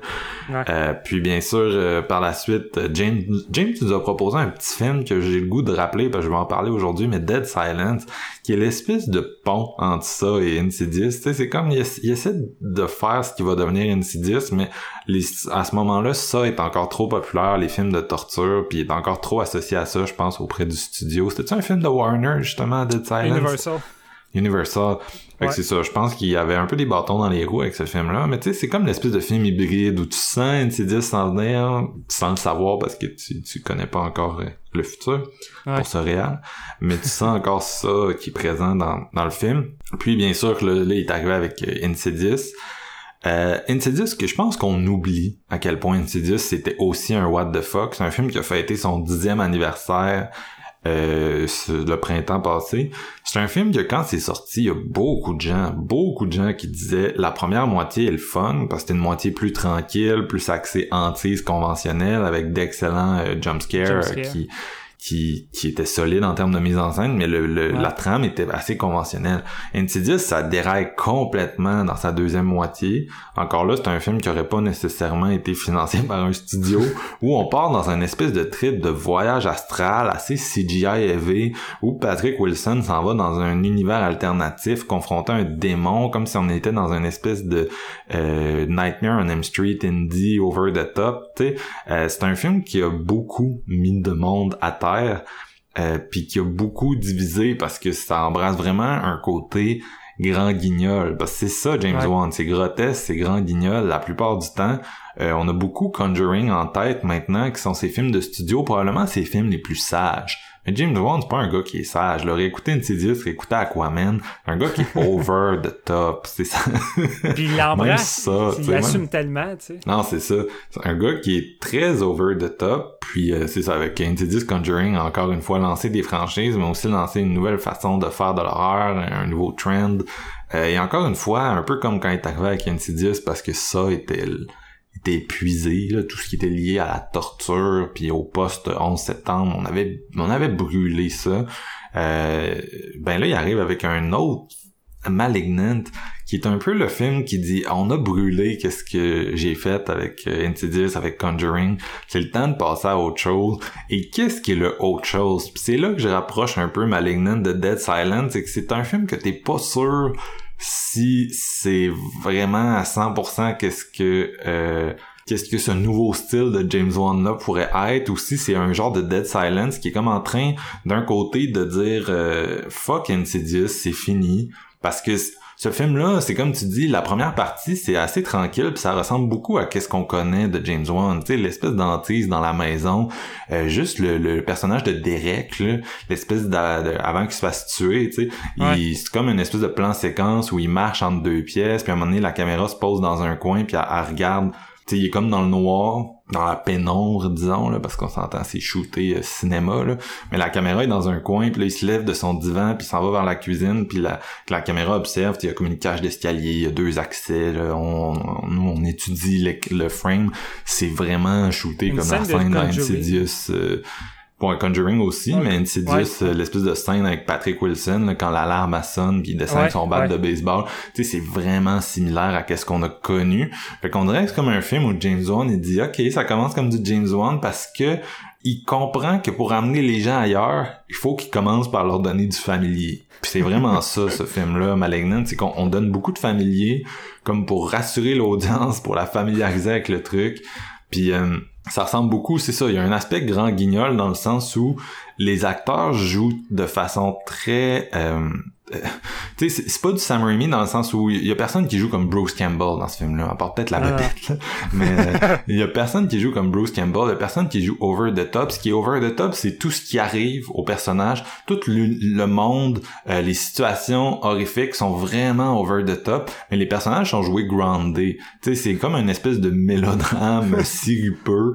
Euh, puis les personnages, ils, restent euh, un peu comme dans Insidious, là, tu sais, où on va t'envoyer, comme je disais, dans un espèce d'univers de rêve complètement fucked up, complètement grotesque, mais en même temps, on reste tout le temps groundé sur l'espèce de drame un peu euh, euh, typique des personnages. Fait que c'est ça, James Wan. Tu sais, c'est, on va, on va te proposer quelqu'un de normal, puis on va y pitcher toute la normale euh, possible.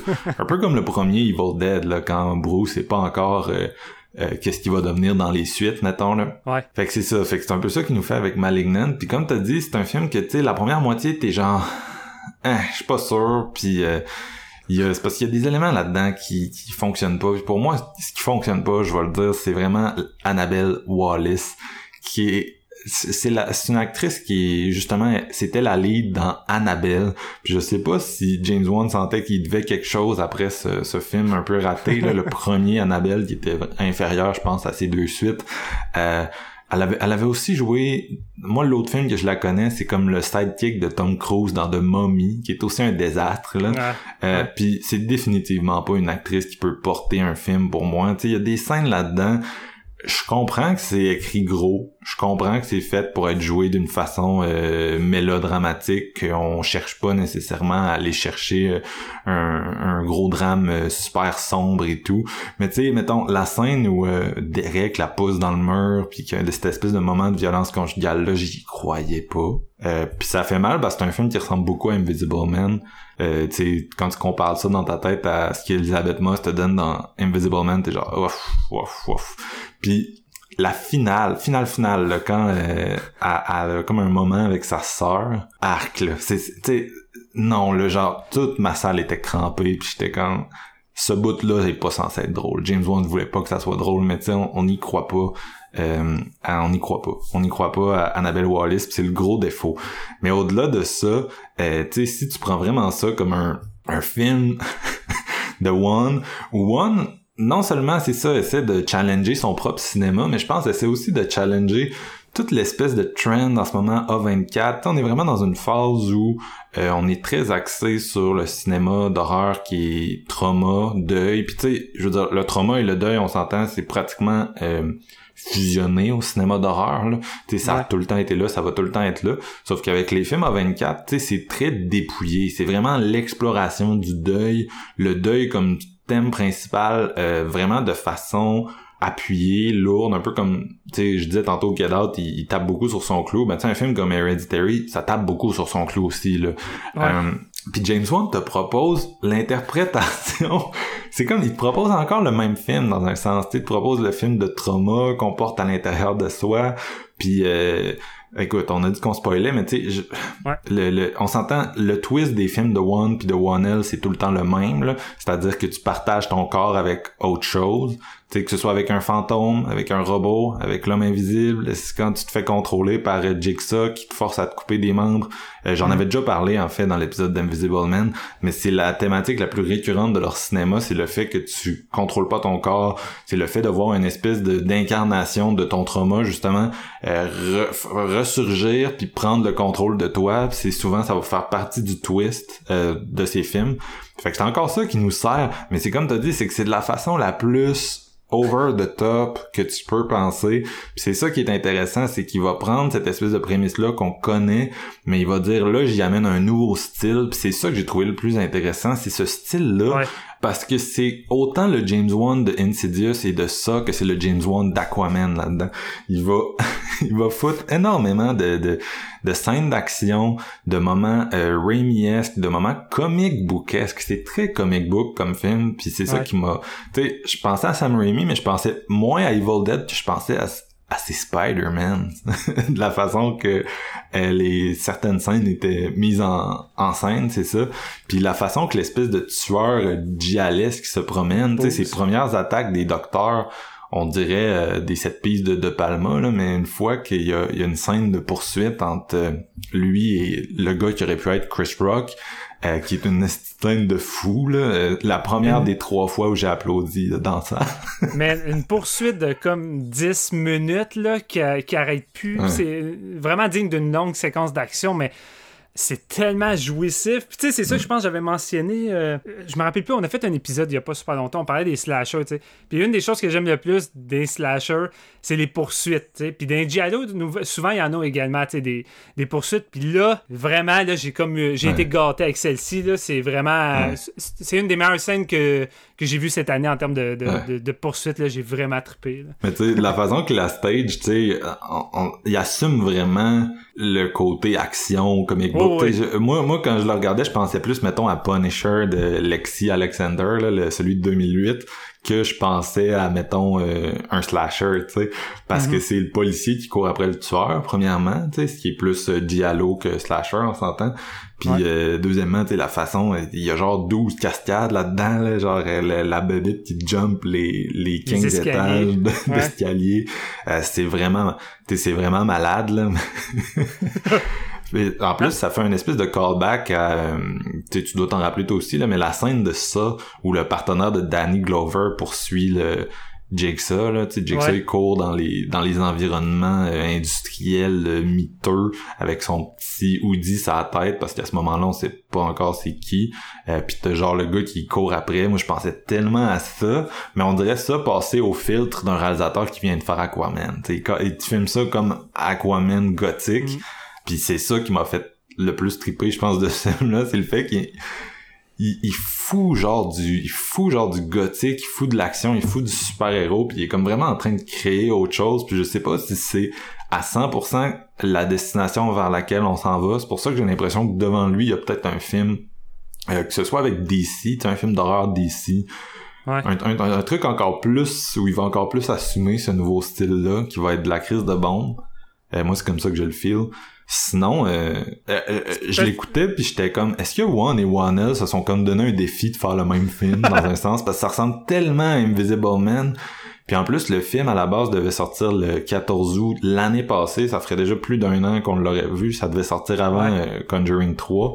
Fait que ça aurait sorti genre cinq mois après euh, Invisible, ouais. Invisible Man. Tout le monde aurait constamment comparé ça parce que c'est c'est tellement similaire. À part le fait justement que euh, Wanel est peut-être un petit peu plus contrôlé dans son approche. Tu essaie de faire un film, je pense plus. Euh, euh, tu sais, Invisible Man, ça a le potentiel de plaire à n'importe qui qui tripe sur les films d'horreur, tandis que euh, euh, comme t'as dit, euh, le, le Malignant, ça brasse dans sa cage, c'est bad shit, pis ça essaie vraiment genre de, de pousser ailleurs. Mais il y a vraiment l'espèce de côté comic book entre les deux. Là. Pratiquement, euh, tu pourrais faire un versus entre ces deux films-là. Puis euh, le pire, man, ça ouvre sur le même crise de plan. Ça ouvre sur un plan Ouais. sur l'eau de nuit avec les vagues qui frappent une falaise. Puis là, tu montes la falaise. Dans un des cas, t'es dans l'espèce de maison de riche du, du Invisible Man. Dans l'autre cas, t'es genre dans l'espèce de laboratoire, euh, asile euh, étrange, là. Euh, je capotais, j'étais là, Chris, ça se ressemble tellement, ces deux films-là. Tu sais, One et One L multipliés par deux à cette heure qu'ils font chacun des films de leur bord. Euh, donnez-moi-en, donnez-moi-en. Je je suis le, le, le feeling que ça m'a fait, on dirait que c'est comme un, un gros mix bag de tout ce que James a appris depuis ses débuts avec Décadence jusqu'à aujourd'hui. Puis autant que ça soit dans l'action, dans l'horreur, le suspense, il a comme vraiment juste voulu prendre tout ce qu'il a appris, puis juste essayer de mixer le tout, puis d'expérimenter un peu tout ça. Parce que tu sais, t'as mentionné Dead Silence qui était le pont, mais moi, il y a un autre film que j'adore de, de- de James Wan qui est pas mal délaissé euh, auprès des gens. Tu sais, c'est Dead Sentence, euh, qui est son revenge movie avec Kevin Bacon. Puis tu sais, ce film-là a vraiment un aspect comic book très Ouais. appuyé, tu sais, dans ses personnages. Puis euh, là-dedans, il fait des... je pense que ça a été un, un des premiers où il a pu expérimenter son style de mise en scène avec des séquences d'action. Je pense une, de, une des meilleures scènes qu'il a faites, c'est euh, une espèce de plan séquence d'une grosse poursuite euh, dans un stationnement entre Kevin Bacon puis les, la gang de tueurs. Puis Ouais. c'est tourné sur plusieurs, plusieurs étages. Puis C'est la scène marquante de ce film-là. Ouais, non, c'est ça. Puis ça, tu sais, ça me rappelle beaucoup de choses que, que j'ai vues dans Malignant, dans les poursuites, notamment la façon que la caméra bouge. Fait tu sais, Ouais. on zigzague tout le temps entre ça. Puis à un moment donné, à la fin, tu l'as dit, mais on bascule littéralement dans le film d'action comme fou, horreur, gore, où James, là, encore une fois, non seulement il s'assume, mais là, on dirait que ça, il a pris ça un peu de, tu sais, justement, de Furious Seven, puis de Aquaman, puis genre, comme, il a voulu foutre ça là-dedans, puis il allait à fond dans son Mais- délire, puis... Mais c'est ça, tu sais, il s'inspire de personne à part de lui-même là-dedans. Non, il dit, ça, je veux ça. créer un nouveau style, je veux créer quelque chose qui va surprendre les gens, euh, qui va les sortir de leur fatigue, des trucs d'horreur qui se ressemblent. Puis c'est ça, il y, a, il y a comme vraiment une grosse notion d'action qui est en train d'ajouter là-dedans, puis ça ressemble un peu à rien. Ça ressemble à des, tu sais, on peut nommer des influences ça et là, mais il y a rien qui est pareil que ça. Puis il est vraiment, ça va-tu pogner avec le public, on le sait pas, mais il est vraiment en train d'essayer de créer quelque chose. Les, influences qu'on va penser, c'est plus nous que James. Tu sais, nous autres, on va penser à Basket Case à cause du côté sœurs collées ensemble, puis qu'il y en a un qui est meurtrier, qui contrôle pas, puis un côté plus trash, mais tu sais, à part le fait que le synopsis, puis toutes les influences, que ce soit le G-Horror que je mentionnais, que ce soit les films d'action que tu dit avec Aquaman, ces trucs-là, en dehors du fait que, en termes d'histoire, c'est difficile d'inventer une histoire, des, des, des réponses qui va révolutionner, puis qui va être du jamais vu, qui va automatiquement nous faire penser à quelque chose. Je pense que c'est impossible de voir un film, puis que d'un point de vue histoire, scénario, puis des trucs, on va pas penser à un autre film qui l'a influencé. Ça, c'est impossible. Mais ici, c'est plus la façon que James décide de mixer tout ça puis de l'exploiter puis la façon qu'il va le mettre en scène, c'est plus ça qui fait en sorte que t'as pas l'impression d'avoir vu ça ailleurs parce que c'est tellement un mix what the fuck avec tellement d'éléments qui te lâchent. Tu sais, souvent, ça arrive qu'on va voir un film qui va mélanger un peu l'horreur, l'action. On peut penser, je sais pas moi, à The Guest d'Adam Wingard, tout ça. Mais ici, c'est plus que ça. Ici, on transcende quelque chose qui va au-delà de mixer un peu. C'est littéralement comme si tu prends plusieurs pots de peinture de plusieurs genres, puis t'es Ouais. vide à terre qui se mélangent, puis ça donne un résultat what the fuck que t'auras jamais vu avant. Puis, tu sais, c'est ça que ça fait. là. Une affaire aussi, c'est que, tu sais, c'est ça, c'est... James fait dans le grotesque, mais c'est extrêmement assumé. Une, une autre affaire qui se défait ici, c'est de l'héritage de Scream. C'est-à-dire que souvent, dans les films, quand on va y aller avec du grotesque, on va aussi essayer de pallier par l'humour ou par les clins d'œil de « oui, je comprends qu'est-ce que je fais, je suis pas en train de faire euh, un esti de grosse connerie. » Tu sais, on- les gens se sentent mal de faire ce style-là aujourd'hui. Et Ouais, s'il y a vrai. quelque chose dans Malignant que je respecte, c'est que, tu sais, oui, il y a quelques gags, là, mais est-ce que James Wan se sent pas mal d'être en train de faire ce style-là? C'est totalement assumé, puis c'est une des raisons pour lesquelles euh, ça marche autant. Ouais. Comme dirait euh, ce bon vieux Danny Champagne, euh, il court sur le... C'est un funambule qui court sans filet, là. Il y en a pas de filet, il s'en calisse, puis euh, c'est une des choses qu'il faut respecter, c'est qu'il y a tellement de cinéastes qui essaient de jouer safe, puis qui pensent à leur carrière, puis bon, peut-être que One, il a pas besoin de penser à sa carrière parce qu'il est déjà booké sur Aquaman 2, euh, mais tu sais, quand tu regardes son historique, tu sais, je parlais tantôt d'Insidious, euh, Insidious, là, c'est un film qui a été fait avec 1.5 million chez Blumhouse après que, tu sais, après que ces deux films de studio, euh, Dead Silence et Dead Sentence de 2007, aient floppé, puis on s'entend, il aurait aussi bien pu, euh, ce film-là aurait aussi bien pu flopper, puis James Wan serait retourné dans l'ombre. Euh, il a pris vraiment des risques avec ça. Tu sais, oui, il y a des éléments de poltergeist et tout, mais la deuxième partie a pris vraiment des risques alors qu'il aurait pu jouer ça pas mal plus safe. Et les risques ont été payants dans son cas. Puis combien de fois qu'on a fait des épisodes sur des gros films d'horreur qui sortaient, qui tentaient d'amener des éléments du grotesque. Puis je pense que le meilleur exemple qu'on peut donner, c'est cette année avec Spiral. Un film qui essaye tellement d'être à la fois respectueux envers la série et les fans, mais qui désire en même temps aller dans le, le, le- le self-aware puis la parodie Ouais. au point que ça clash puis c'est tellement pas assumé que ça gosse. Puis c'est quelque chose comme tu dis qui arrive tellement souvent. Puis là James il, il, cite- il s'en calisse parce qu'il l'embrasse tellement puis il l'embrasse comme il, embra- il embrassait le nanardesque de Aquaman sais Ouais. il l'embrasse tellement dans Aquaman que c'est pour ça que pour moi en termes de divertissement ça fonctionne c'est parce qu'il l'assume comme personne d'autre aurait pu assumer un tel projet de ridicule Mm.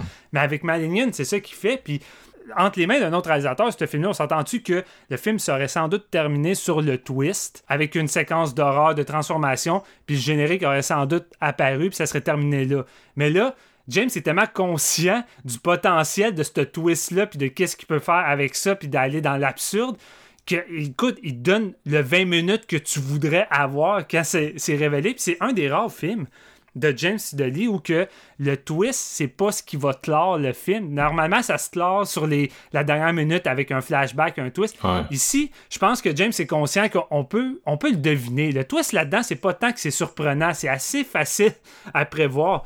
Mais c'est plus qu'est-ce que James va faire un coup qui s'est révélé, puis juste comme s'éclater avec cette prémisse-là qui est complètement over the top, là. Ouais, ben, je pense qu'il était un peu fatigué de son propre twist, parce que c'est ça, souvent Ben, le twist, déjà, comme ouais. t'as dit, c'est euh, le fantôme qui était en moi a pris le contrôle de mon corps, le robot qui était en moi a pris le contrôle de mon corps, le tueur que je pensais avoir battu euh, m'a- m'a- m'avait une longueur d'avance sur moi, puis a pris le contrôle de mon corps. Tu sais, c'est la sorcière des marionnettes a pris le contrôle. c'est tout en ça. Euh, tandis que là, dans, autant dans Invisible Man que dans euh, que dans que dans Malignant, ils vont nous donner un happy ending qui se crée dans des espèces de scènes d'action extrêmement malades. Fait que non, ils sont, sont en train d'aller ailleurs les deux. Puis tu sais, écouté les deux films, j'étais comme ah, ils se sont parlé. Je peux pas croire. tu sais. Je peux pas croire qu'ils se sont pas parlé. C'est trop drôle. tu sais, Les gars sont comme des siamois dans le fond. Là, on les a détachés, mais ils sont encore Ouais. dans la tête l'un de l'autre. Dans, dans le fond, euh, James Wan, c'est. euh, J'ai oublié Ouais. le nom de. C'est quoi le nom Gabriel. C'est- James Wan, c'est Gabriel, puis euh, de- c'est Madison, là. Puis Non, James. Wan, c'est éclaté, là.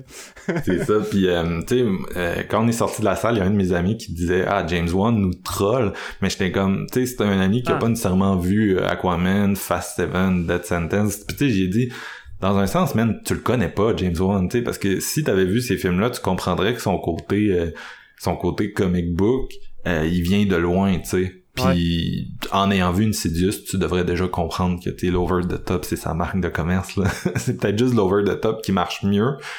Puis je continue à dire qu'une des raisons pour lesquelles Insidious marche peut-être mieux, puis elle va peut-être avoir eu un plus grand impact à long terme euh, que Malignant, c'est le fait que Patrick Wilson puis Rose Byrne là-dedans, Ils vont donner une meilleure présence. T'sais, ils ont exactement le même.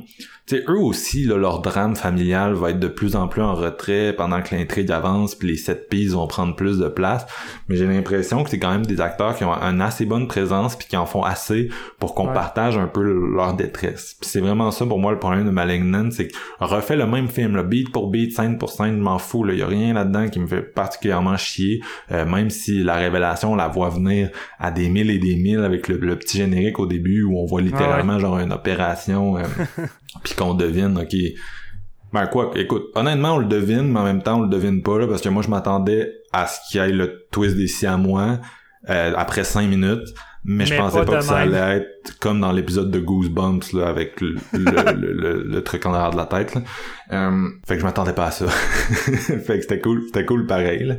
C'est ça qu'il fait avec euh, Insidious, dans le fond, tu sais, comme on disait, la première demi-heure est plus, euh, plus posée, plus dans les souliers des gens qui sont habitués de voir des trucs de maison hantée. Cette demi-heure-là sert un peu à, à te faire attacher justement à Patrick Wilson, puis à sa femme, puis à cette famille-là, pour qu'un coup qu'elle va être en retrait, t'as encore cet attachement-là du début qui va pareil rester avec toi malgré tout dans la Ouais. deuxième moitié, tandis qu'ici, la première demi-heure qui essaye quand même d'avoir cette espèce d'infinité-là puis intimité-là avec Madison, c'est ça, elle fonctionne pas vraiment bien. C'est ça qui est, c'est ça qui est Non, dommage parce que J'y ai pas cru, puis c'est, c'est juste parce que, tu sais, quand t'es aussi proche d'Invisible Man, qui a aussi ces trucs-là de violence conjugale, tu sais, Invisible Man, littéralement, là, tu vois jamais vraiment son chum euh, porter la main sur elle, tu sais, à, à la première scène, elle s'enfuit, puis euh, ouais. après ça, tu sais, il y a cette espèce de, de métaphore-là du trauma, un peu, de, de qui te quitte pas, un peu comme, bien sûr, dans Malignant, avec euh, le... le, le... Puis tu sais, il y a plein d'affaires qui arrivent,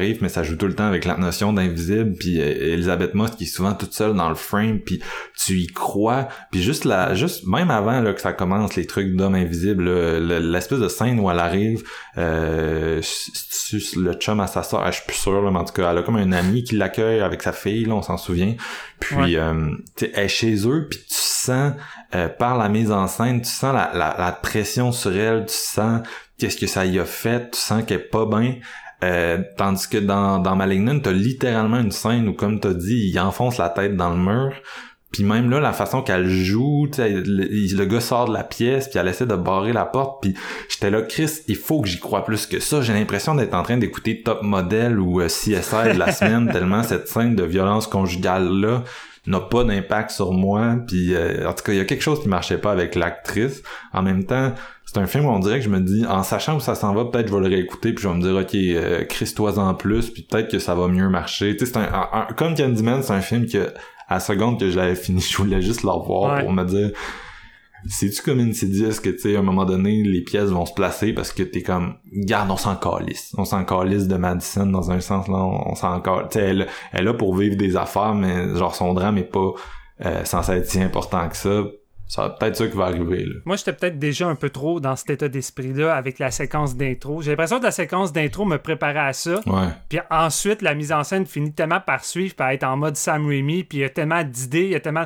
Toutes les apparitions du tueur, la façon que c'est filmé, tu sais, avec les gros zooms, avec la- le- sa lame qu'il va utiliser comme trophée, avec la caméra qui fait des 360 avec le ventilateur, tu sais...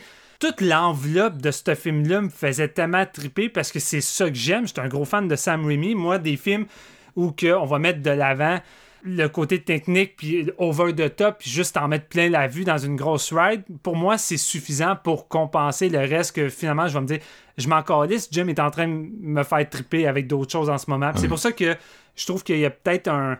Tu Tu sais, 1h50, je pense que c'était peut-être un peu trop long. Il y a comme un, un, un 10 minutes entre la poursuite avec le policier puis la révélation finale avant la- le poste de police qui est comme trop lent et trop, euh, trop reposé. Puis justement, quand c'est trop reposé, c'est là que je focus sur les aspects que- qui ne fonctionnent pas, tu sais, puis que t'embarques pas.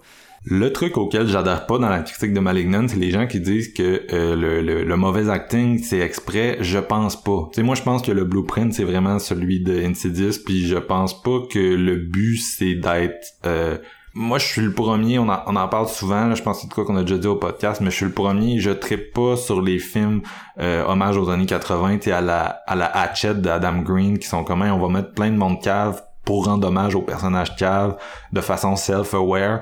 Moi, je pense pas que c'est ça le, le, le but de James Wan. Puis je pense que ça paraît là-dedans qu'il essaie d'y aller avec un drame straight. C'est juste qu'ils sont pas capables de le vendre. Fait que pour moi, c'est vraiment un défaut. Puis c'est pas quelque chose que je suis capable d'excuser. Euh, C'est juste... Tu sais, c'est quelque chose, je me dis, peut-être que je suis capable de passer par-dessus puis de m'en foutre. Mais c'est pas quelque chose que je suis capable de défendre en disant, ah oui, c'était voulu par le cinéaste que euh, cette scène-là marche pas. Je pense vraiment que c'était des scènes qui étaient censées marcher, là. Je pense pas que c'était voulu non plus que ça fonctionne pas. Surtout la première demi-heure. Je veux dire, cette première demi-heure-là est vraiment faite pour que tu t'attaches à Allison puis que ça ait d'impact tout ce qui va arriver par la suite. Fait que tu sais, j'ai de la misère à croire que ça soit voulu qu'on Ouais. s'attache pas. Puis de toute façon, pour moi, c'est pas voulu parce que en tant que tel, si ça l'avait été, Allison, elle aurait, euh, je dis Allison, mais Madison, elle aurait été sur la même ligne que les autres personnages du film. Je veux dire, on, aurait été un peu dans ce côté euh, burlesque avec euh, les, personnages qui sortent des petites répliques loufoques puis des moments drôles. Alice- Madison, c'est le seul personnage de tout le film qui est vraiment traité avec beaucoup de sérieux. Fait que je peux pas croire que ça soit pas voulu rendu là. Non, c'est ça, c'est ça. En tout cas, c'est puis les, autres acteurs sont pas euh, fous. Mais, Non, mais c'est il y en a comme aucun qui m'a gossé. Tu sais, les policiers sont un peu bêts, mais c'était correct. Puis la, même la- le personnage de la sœur, on dirait qu'elle elle- elle prend la sympathie à la place de, de Madison parce que elle est comme un peu plus attachante. Tu sais, elle a comme un, quand même une personnalité. Mais non, Annabelle Wallis, euh, tu sais, c'est c'est vraiment, tu sais, c'est peut-être une amie de One. Ça a vraiment l'air d'être un film de famille. Tu sais, comme je disais, euh, même Ouais. d'épée que par exemple euh, Conjuring 3 même euh, compositeur qu'à l'habitude, Joseph Bichara, qui nous donne une, une soundtrack, tu sais, on reconnaît un peu son style, là, même si c'est encore plus excessif que d'habitude, avec un genre de cue de Where is my mind, genre le petit Ouais, euh, ouais. utilisé comme pour faire des transitions vraiment intenses. En tout cas, c'est bizarre. avec Chris, tu peux-tu y a-tu quelque chose qui crie plus ton twist que Where is my mind là qui était la tune finale de Fight Club? Genre y a-tu quelque chose qui est plus euh, Plus évident que ça. non c'est ça c'est pour ça que j'ai à ce niveau-là au niveau vraiment de l'intrigue c'est quelque chose que je peux euh, légitimer comme c'était c'était voulu. Tu sais il a jamais voulu qu'on le sache pas euh, son twist Non. ou whatever. C'est plus c'est plus les character beats là, les- la progression de ce personnage là dans son cycle de, de trauma. Euh, tu sais on a beau le représenter par le grotesque. La partie du grand guignol qui est comme la partie dramatique que t'opposes à la partie over the top pour que les deux se nourrissent ben celle-là elle marche pas.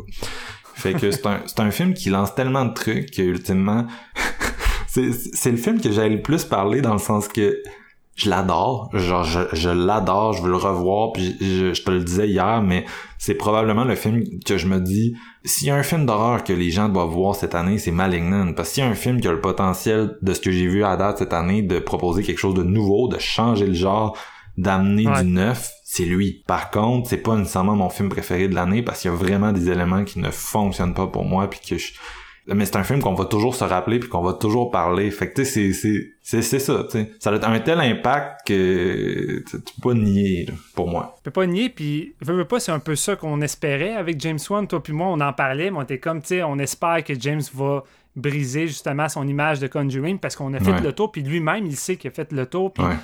Je savais pas quoi m'attendre avec Malignant, mais quand j'ai su qu'il voulait s'en aller dans le Giallo, j'espérais juste qu'il fasse de quoi dans son style, puis qu'il parte un nouveau trend, puis qu'il propose de quoi de nouveau, parce que veux, veux pas, même avec le studio A24, ça fait un méchant bout maintenant qu'on tourne un petit peu en rond. Je dis pas que c'est des films moins bons ou mauvais ou quoi que ce soit. Ouais. Là-dedans, Au il y a niveau des films thématiques, on tourne Ouais, en rond. au niveau, c'est ça, au niveau des thématiques, on tombe beaucoup en rond, puis dans la structure de ces films-là, souvent, on est, on est rentré en terrain connu. Puis, tu sais, même chose pour euh, Blood Mars, puis beaucoup, euh, beaucoup des films d'horreur qui, qui, qui parcourent des années euh, depuis un moment, mais là, avec Malenian, tu sais, ça fait tellement du bien de se faire prendre au dépourvu. Peut-être pas offrir le- un chef-d'œuvre ou de pas offrir le meilleur film de l'année, mais d'offrir un film, tu sais, qui a tellement d'idées puis tellement de, de choses nouvelles qui peut facilement s'en aller ailleurs. Moi, personnellement, je dirais pas non pour une, une franchise avec Gabriel. là. Il y a, ma- ouais. il y a, ma- il y a crissement matière parce qu'on n'a pas beaucoup parlé, mais moi, son tueur là-dedans, j'ai vraiment trippé. Sa façon de bouger, puis on est en mode spoiler, là, on l'a déjà dit de toute façon, mais tu sais, le fait qu'elle se transforme un peu comme. Tu sais, les. Moi, ça me fait rappeler les, les, les toutous grenouilles, là, je sais pas, euh, tortues, les, to- les tortues en ce moment qui sont très populaires, où que tu peux la, la refermer de l'intérieur, puis là, elle a un sourire, puis quand tu la refermes de l'autre euh, l'autre bord, ben là, elle a un, un visage fâché. Mais tu sais, c'est un peu ça, tu sais, quand Allison, elle se transforme en... Pourquoi je dis tout le temps Allison? Quand Madison se transforme en Gabriel, elle se referme sur elle-même comme, comme un toutou, puis l'autre face sort derrière de la tête, puis là, T'as juste Gabriel qui doit bouger avec les membres puis les jambes qui sont à l'envers. Fait que c'est tellement, c'est Ouais. tellement what the fuck avec les cheveux dans le visage puis la petite face de, de créature puis qui se bat avec un, un couteau à la, à la John Wick, mais pas John Wick. En tout cas, c'est. moi, moi, le massacre du poste de police, là. Non, c'est no génial. way, no way qu'il va y avoir une scène cette année qui va torcher Le- ça. J'y crois pas Deuxième une fois que j'ai seule seconde. applaudi dans la salle. La, la troisième Ouais, fois, c'est quand elle crie euh, Ça se nourrit de tes fœtus pour se régénérer » ou je- je- j'essaie de traduire, là, je l'ai vu en anglais. là. Ouais, ouais, non, mais, ouais, non, ça, mais c'était la ça. troisième fois, là, j'étais comme « Ok, it's too much », là, j'applaudissais. Puis tu sais, il, il, il te colle deux set pistes de fou ensemble. Tu sais, t'as la scène de transformation dans la prison avec Zoé Bell, en, avec un molette puis toutes les autres prostituées, qui devient une scène de massacre. Puis là, tu dis, OK, malade, c'est le set piece du film. Je- J'applaudissais, je capotais, je me disais, ah, j'aurais aimé ça qu'il y en ait plus. Puis non, non, il te réserve en- ensuite le massacre complet à la Terminator du poste de police. Puis je, je jubilais dans la salle, puis j'étais Ouais. comme, c'est tellement bon! Puis c'est drôle parce que tu sais, il y en a qui vont sans doute juste décrocher à partir de ce moment-là, mais moi, oublie ça, j'ai tellement embarqué dans ce mind-là, what the fuck assumé, que j'ai comme fait, my god, je pense pas qu'on va revoir ça, tu sais, dans un. Dans un film de gros studio prochainement, puis ça me fait triper. là. On est tellement dans une culture d'horreur, en tout cas les gens de nos âges, là, je, je, je sais pas ce que les jeunes font sur TikTok maintenant, mais euh, les gens de un peu plus vieux que moi que, qui m'ont comme tout appris, là, euh, dont toi, puis euh, Danny, puis bien bien d'autres gens que je lis sur des groupes Facebook, euh, tout le monde est comme dans un mindset où on vénère les années 80, mais je pense que j'ai jamais vu un film qui en fait autant pour ressusciter le vrai feeling d'un film des années 80. Puis encore là, c'est ça, c'est de quoi qu'on se dit vraiment souvent, toi puis moi, mais tu sais que tu peux pas faire un film des années 80 hommage à moitié. Il faut que tu l'assumes autant que eux s'assumaient. Tu sais, les slashers vraiment débiles des années 80, là, c'était pas fait avec un sourire en coin, là, avec la psychologie freudienne de comptoir vraiment stupide, de genre euh, euh, ma mère m'a fucké, puis je tue des... Ah, Non, non!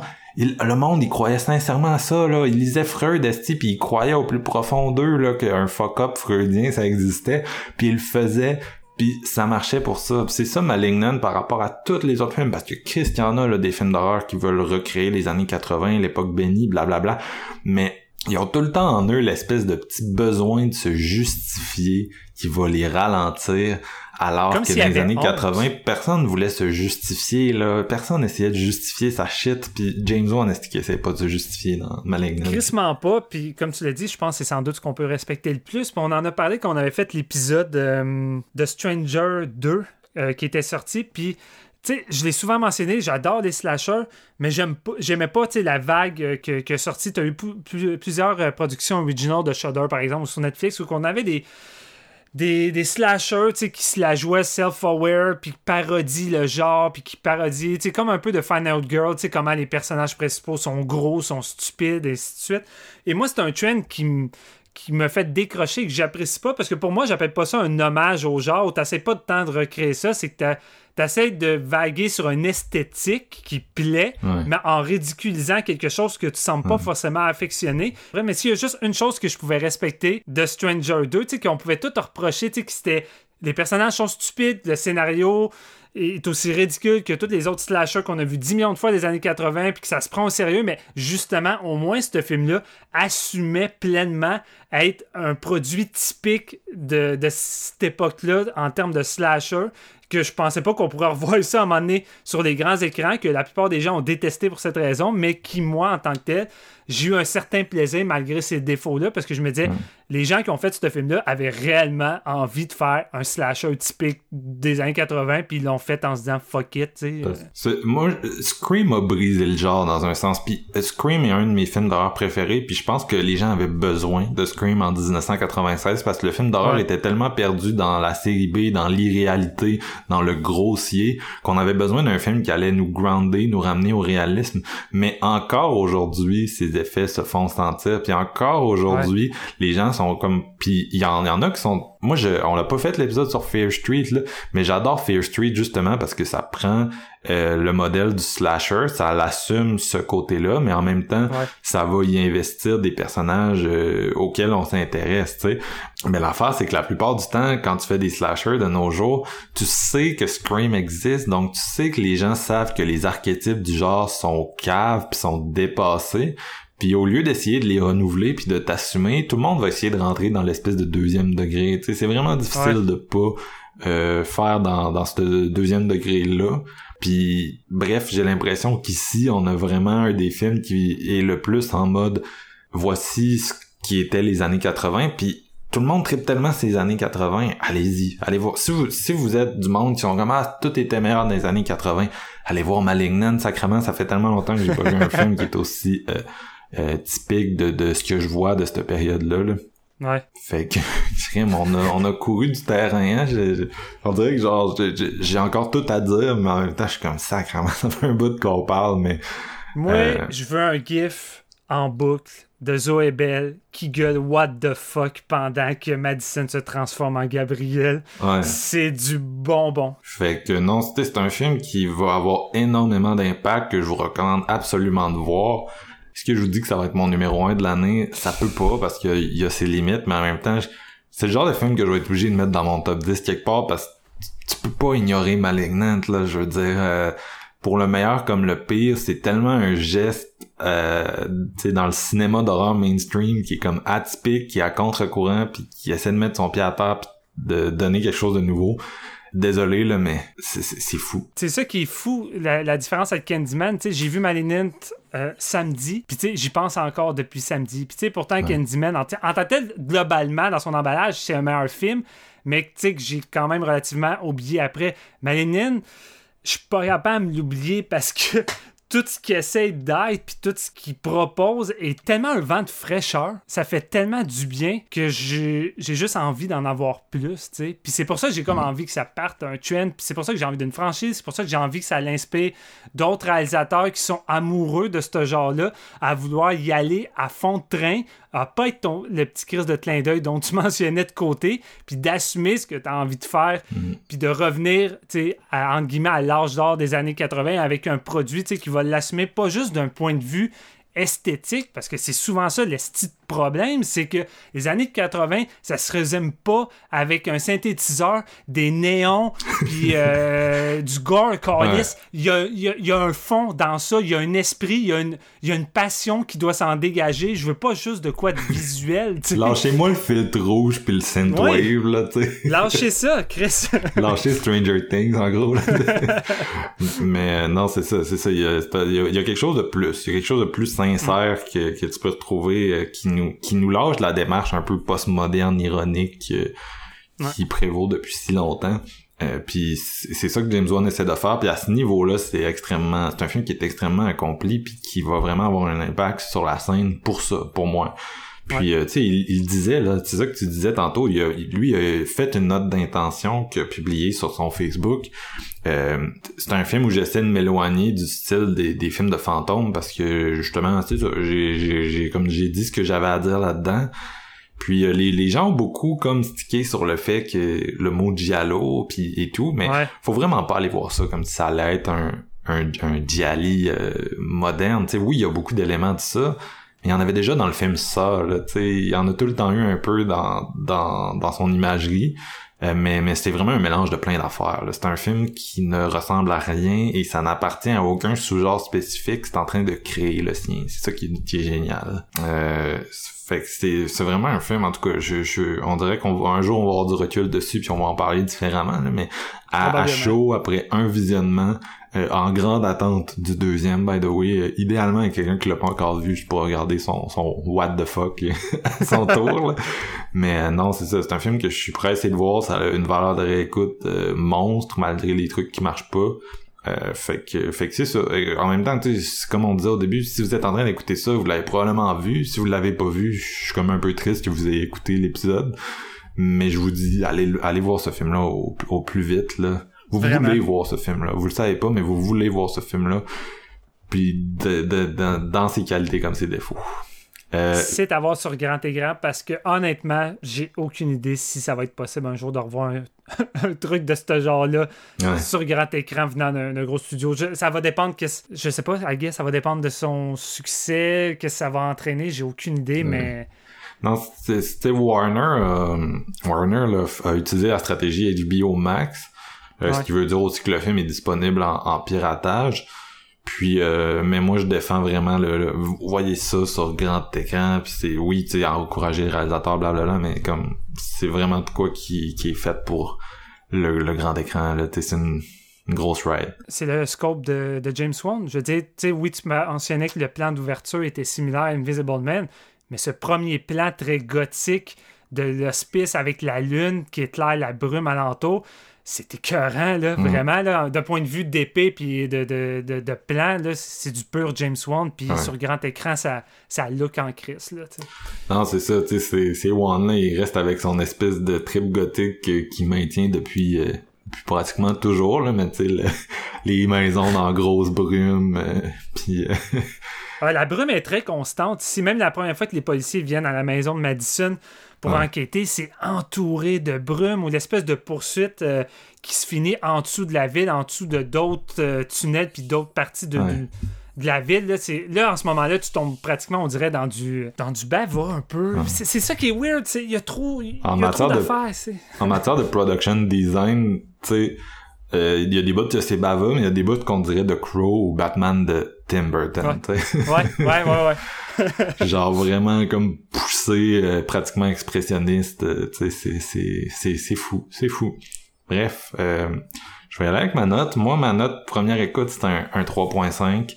Euh, c'est comme je disais, le, le, le côté des personnages, ça, ça blesse quand même le film, tu sais. Ouais. Euh, tu, tu mets le même même film avec une autre actrice qui a une, une certaine présence euh, pour le personnage, on est facilement dans le 4, là, tu sais, c'est ce genre de film-là. Euh, mais pour l'instant, c'est ça. Par contre, je, je- c'est vraiment un truc que je suis ouvert à... Je pense que la note est comme un peu dans l'air, là, dans le sens que quand je vais le revoir, je pense que ça va être comme plus clair pour moi. Là. ouais. Toi, Steven? Moi, la- malgré les, ce qu'on reproche euh, à l'actrice principale et son personnage, moi, la première, euh, la première moitié du film, j'ai vraiment trippé. J'étais, j'étais pas mal dans le 4, là, dans, tellement que tout ce que James Wan proposait, euh, ça, me faisait, ça me faisait tripper, surtout en mode Sam Raimi. Puis qu'à un moment donné, il y a eu une petite baisse de, de rip, que là, je suis descendu à 3.5. Puis les 20 dernières minutes, j'étais comme, OK, là, j'ai quasiment envie de donner 5 sur 5 pour ces 20 minutes-là, tellement qu'ils sont intenses. Euh, j'avais honnêtement j'avais envie de revenir au 4 mais je, je vais essayer de rester posé et euh, réveillé tu sais fait que je vais, je vais rester dans le 3.5 également Ouais. mais j'attends avec impatience de le revoir une deuxième fois pour, euh, Ça, pour être mieux c'était C'est un film qui a comme le meilleur et le pire de l'année dans le Ouais. même film, mais le meilleur porte le pire. Tu sais, tout ce qui est comme plus douteux est vraiment porté par l'ambiance totale du, du film. Fait qu'en tout cas, c'est c'était c'était une belle weird. bébête, une belle bébête. c'est weird Donc, euh, donc je pense qu'on va s'en tenir à ça. Probablement un film, anyway, qui va faire, c'est ça, son retour euh, dans nos tops de fin d'année. On va avoir l'occasion d'en parler encore. Peut-être que d'ici là, on va l'avoir revu. Et donc, on va Ouais. euh, avoir une vision différente. On se tiendra au courant. Euh, Dites-nous ce que vous avez pensé des deux films aujourd'hui. Il y a tellement à unpack avec ces deux bébites-là. Euh, c'est ça. Puis One, je, je- genre, je- ça en a tellement parlé sur Twitter, Facebook, euh, mon Letterbox aussi qui est plein de, de takes de plein de gens. Euh, c'est, c'est vraiment cool. On- Puis on dirait que je veux comme savoir euh, ce que chaque personne en a pensé tellement c'est un film que tu sais des fois il y a des films que c'est comme le monde l'aime pas pour euh, X raisons, puis c'est un peu toute la même affaire, puis il l'aime pour X raisons, mais celle-là, c'est comme, de chaque fois que quelqu'un en parle, on dirait qu'on n'a pas vu le même film. Euh, fait que c'est vraiment trippant, c'est vraiment trippant. La période d'Halloween commence. Euh, c'est loin d'être les seuls films, les seuls gros films cool euh, qui s'en viennent. On pensait peut-être amener l'épisode des suggestions d'Halloween de l'année passée. Dites-nous si ça vous intéresse. On avait vraiment aimé euh, le faire. Euh, puis, euh, puis, puis c'est ça. Écoutez, c'est, c'est, c'est cool. La période des Oscars commence, la période du gros cinéma. L'automne. Mhm. Euh, merci beaucoup, Steven, d'être euh, d'être de retour sur le podcast, d'être venu jaser avec moi. Euh, J'adore ça, c'était vraiment le fun. J'ai. Euh, on, on, on était comme des enfants, on jubilait, on était comme ah, j'ai hâte de parler de Malignant, mais on, on a tenu bon pour en parler sur le show en premier. Fait que merci bien d'être venu te prêter au jeu. Ben, merci beaucoup, mon petit Marc. Euh, Je suis très content d'être euh, revenu et euh, qu'on reprenne un peu notre beat avec tout ça et euh, peut-être parler bien prochainement de Halloween Kills, justement, et bien d'autres euh, grosses productions horrifiques qui s'en viennent parce que c'est toujours cool de se mettre en mode horreur. Je pense que c'est une des parties que j'aime le plus de séances rendues au mois d'octobre. Shudder va nous bombarder, Netflix va bombarder, les cinémas. On va avoir du stock. Là, la question, c'est qu'est-ce qu'on prend puis qu'est-ce qu'on délaisse parce qu'on pourra pas tout faire. Mhm. Un épisode à la fois, euh, surtout pour nous, euh, qui, qui ont été si tranquilles dernièrement. Mais euh, donc, euh, en tout cas, moi je suis bien content de cet épisode-là. J'espère que nos auditeurs l'ont aimé aussi. Merci à tout le monde qui s'est rendu euh, jusqu'ici dans son écoute. Merci à JF de s'être pointé durant la première moitié de l'épisode. Là, il est Oui. parti pour pas se faire spoiler. Malignant. Puis euh, heureusement, euh, hopefully, euh, espoirement, que c'est quoi le terme? Par chance, non. En tout cas, on se dit à bientôt, euh, le plus bientôt possible.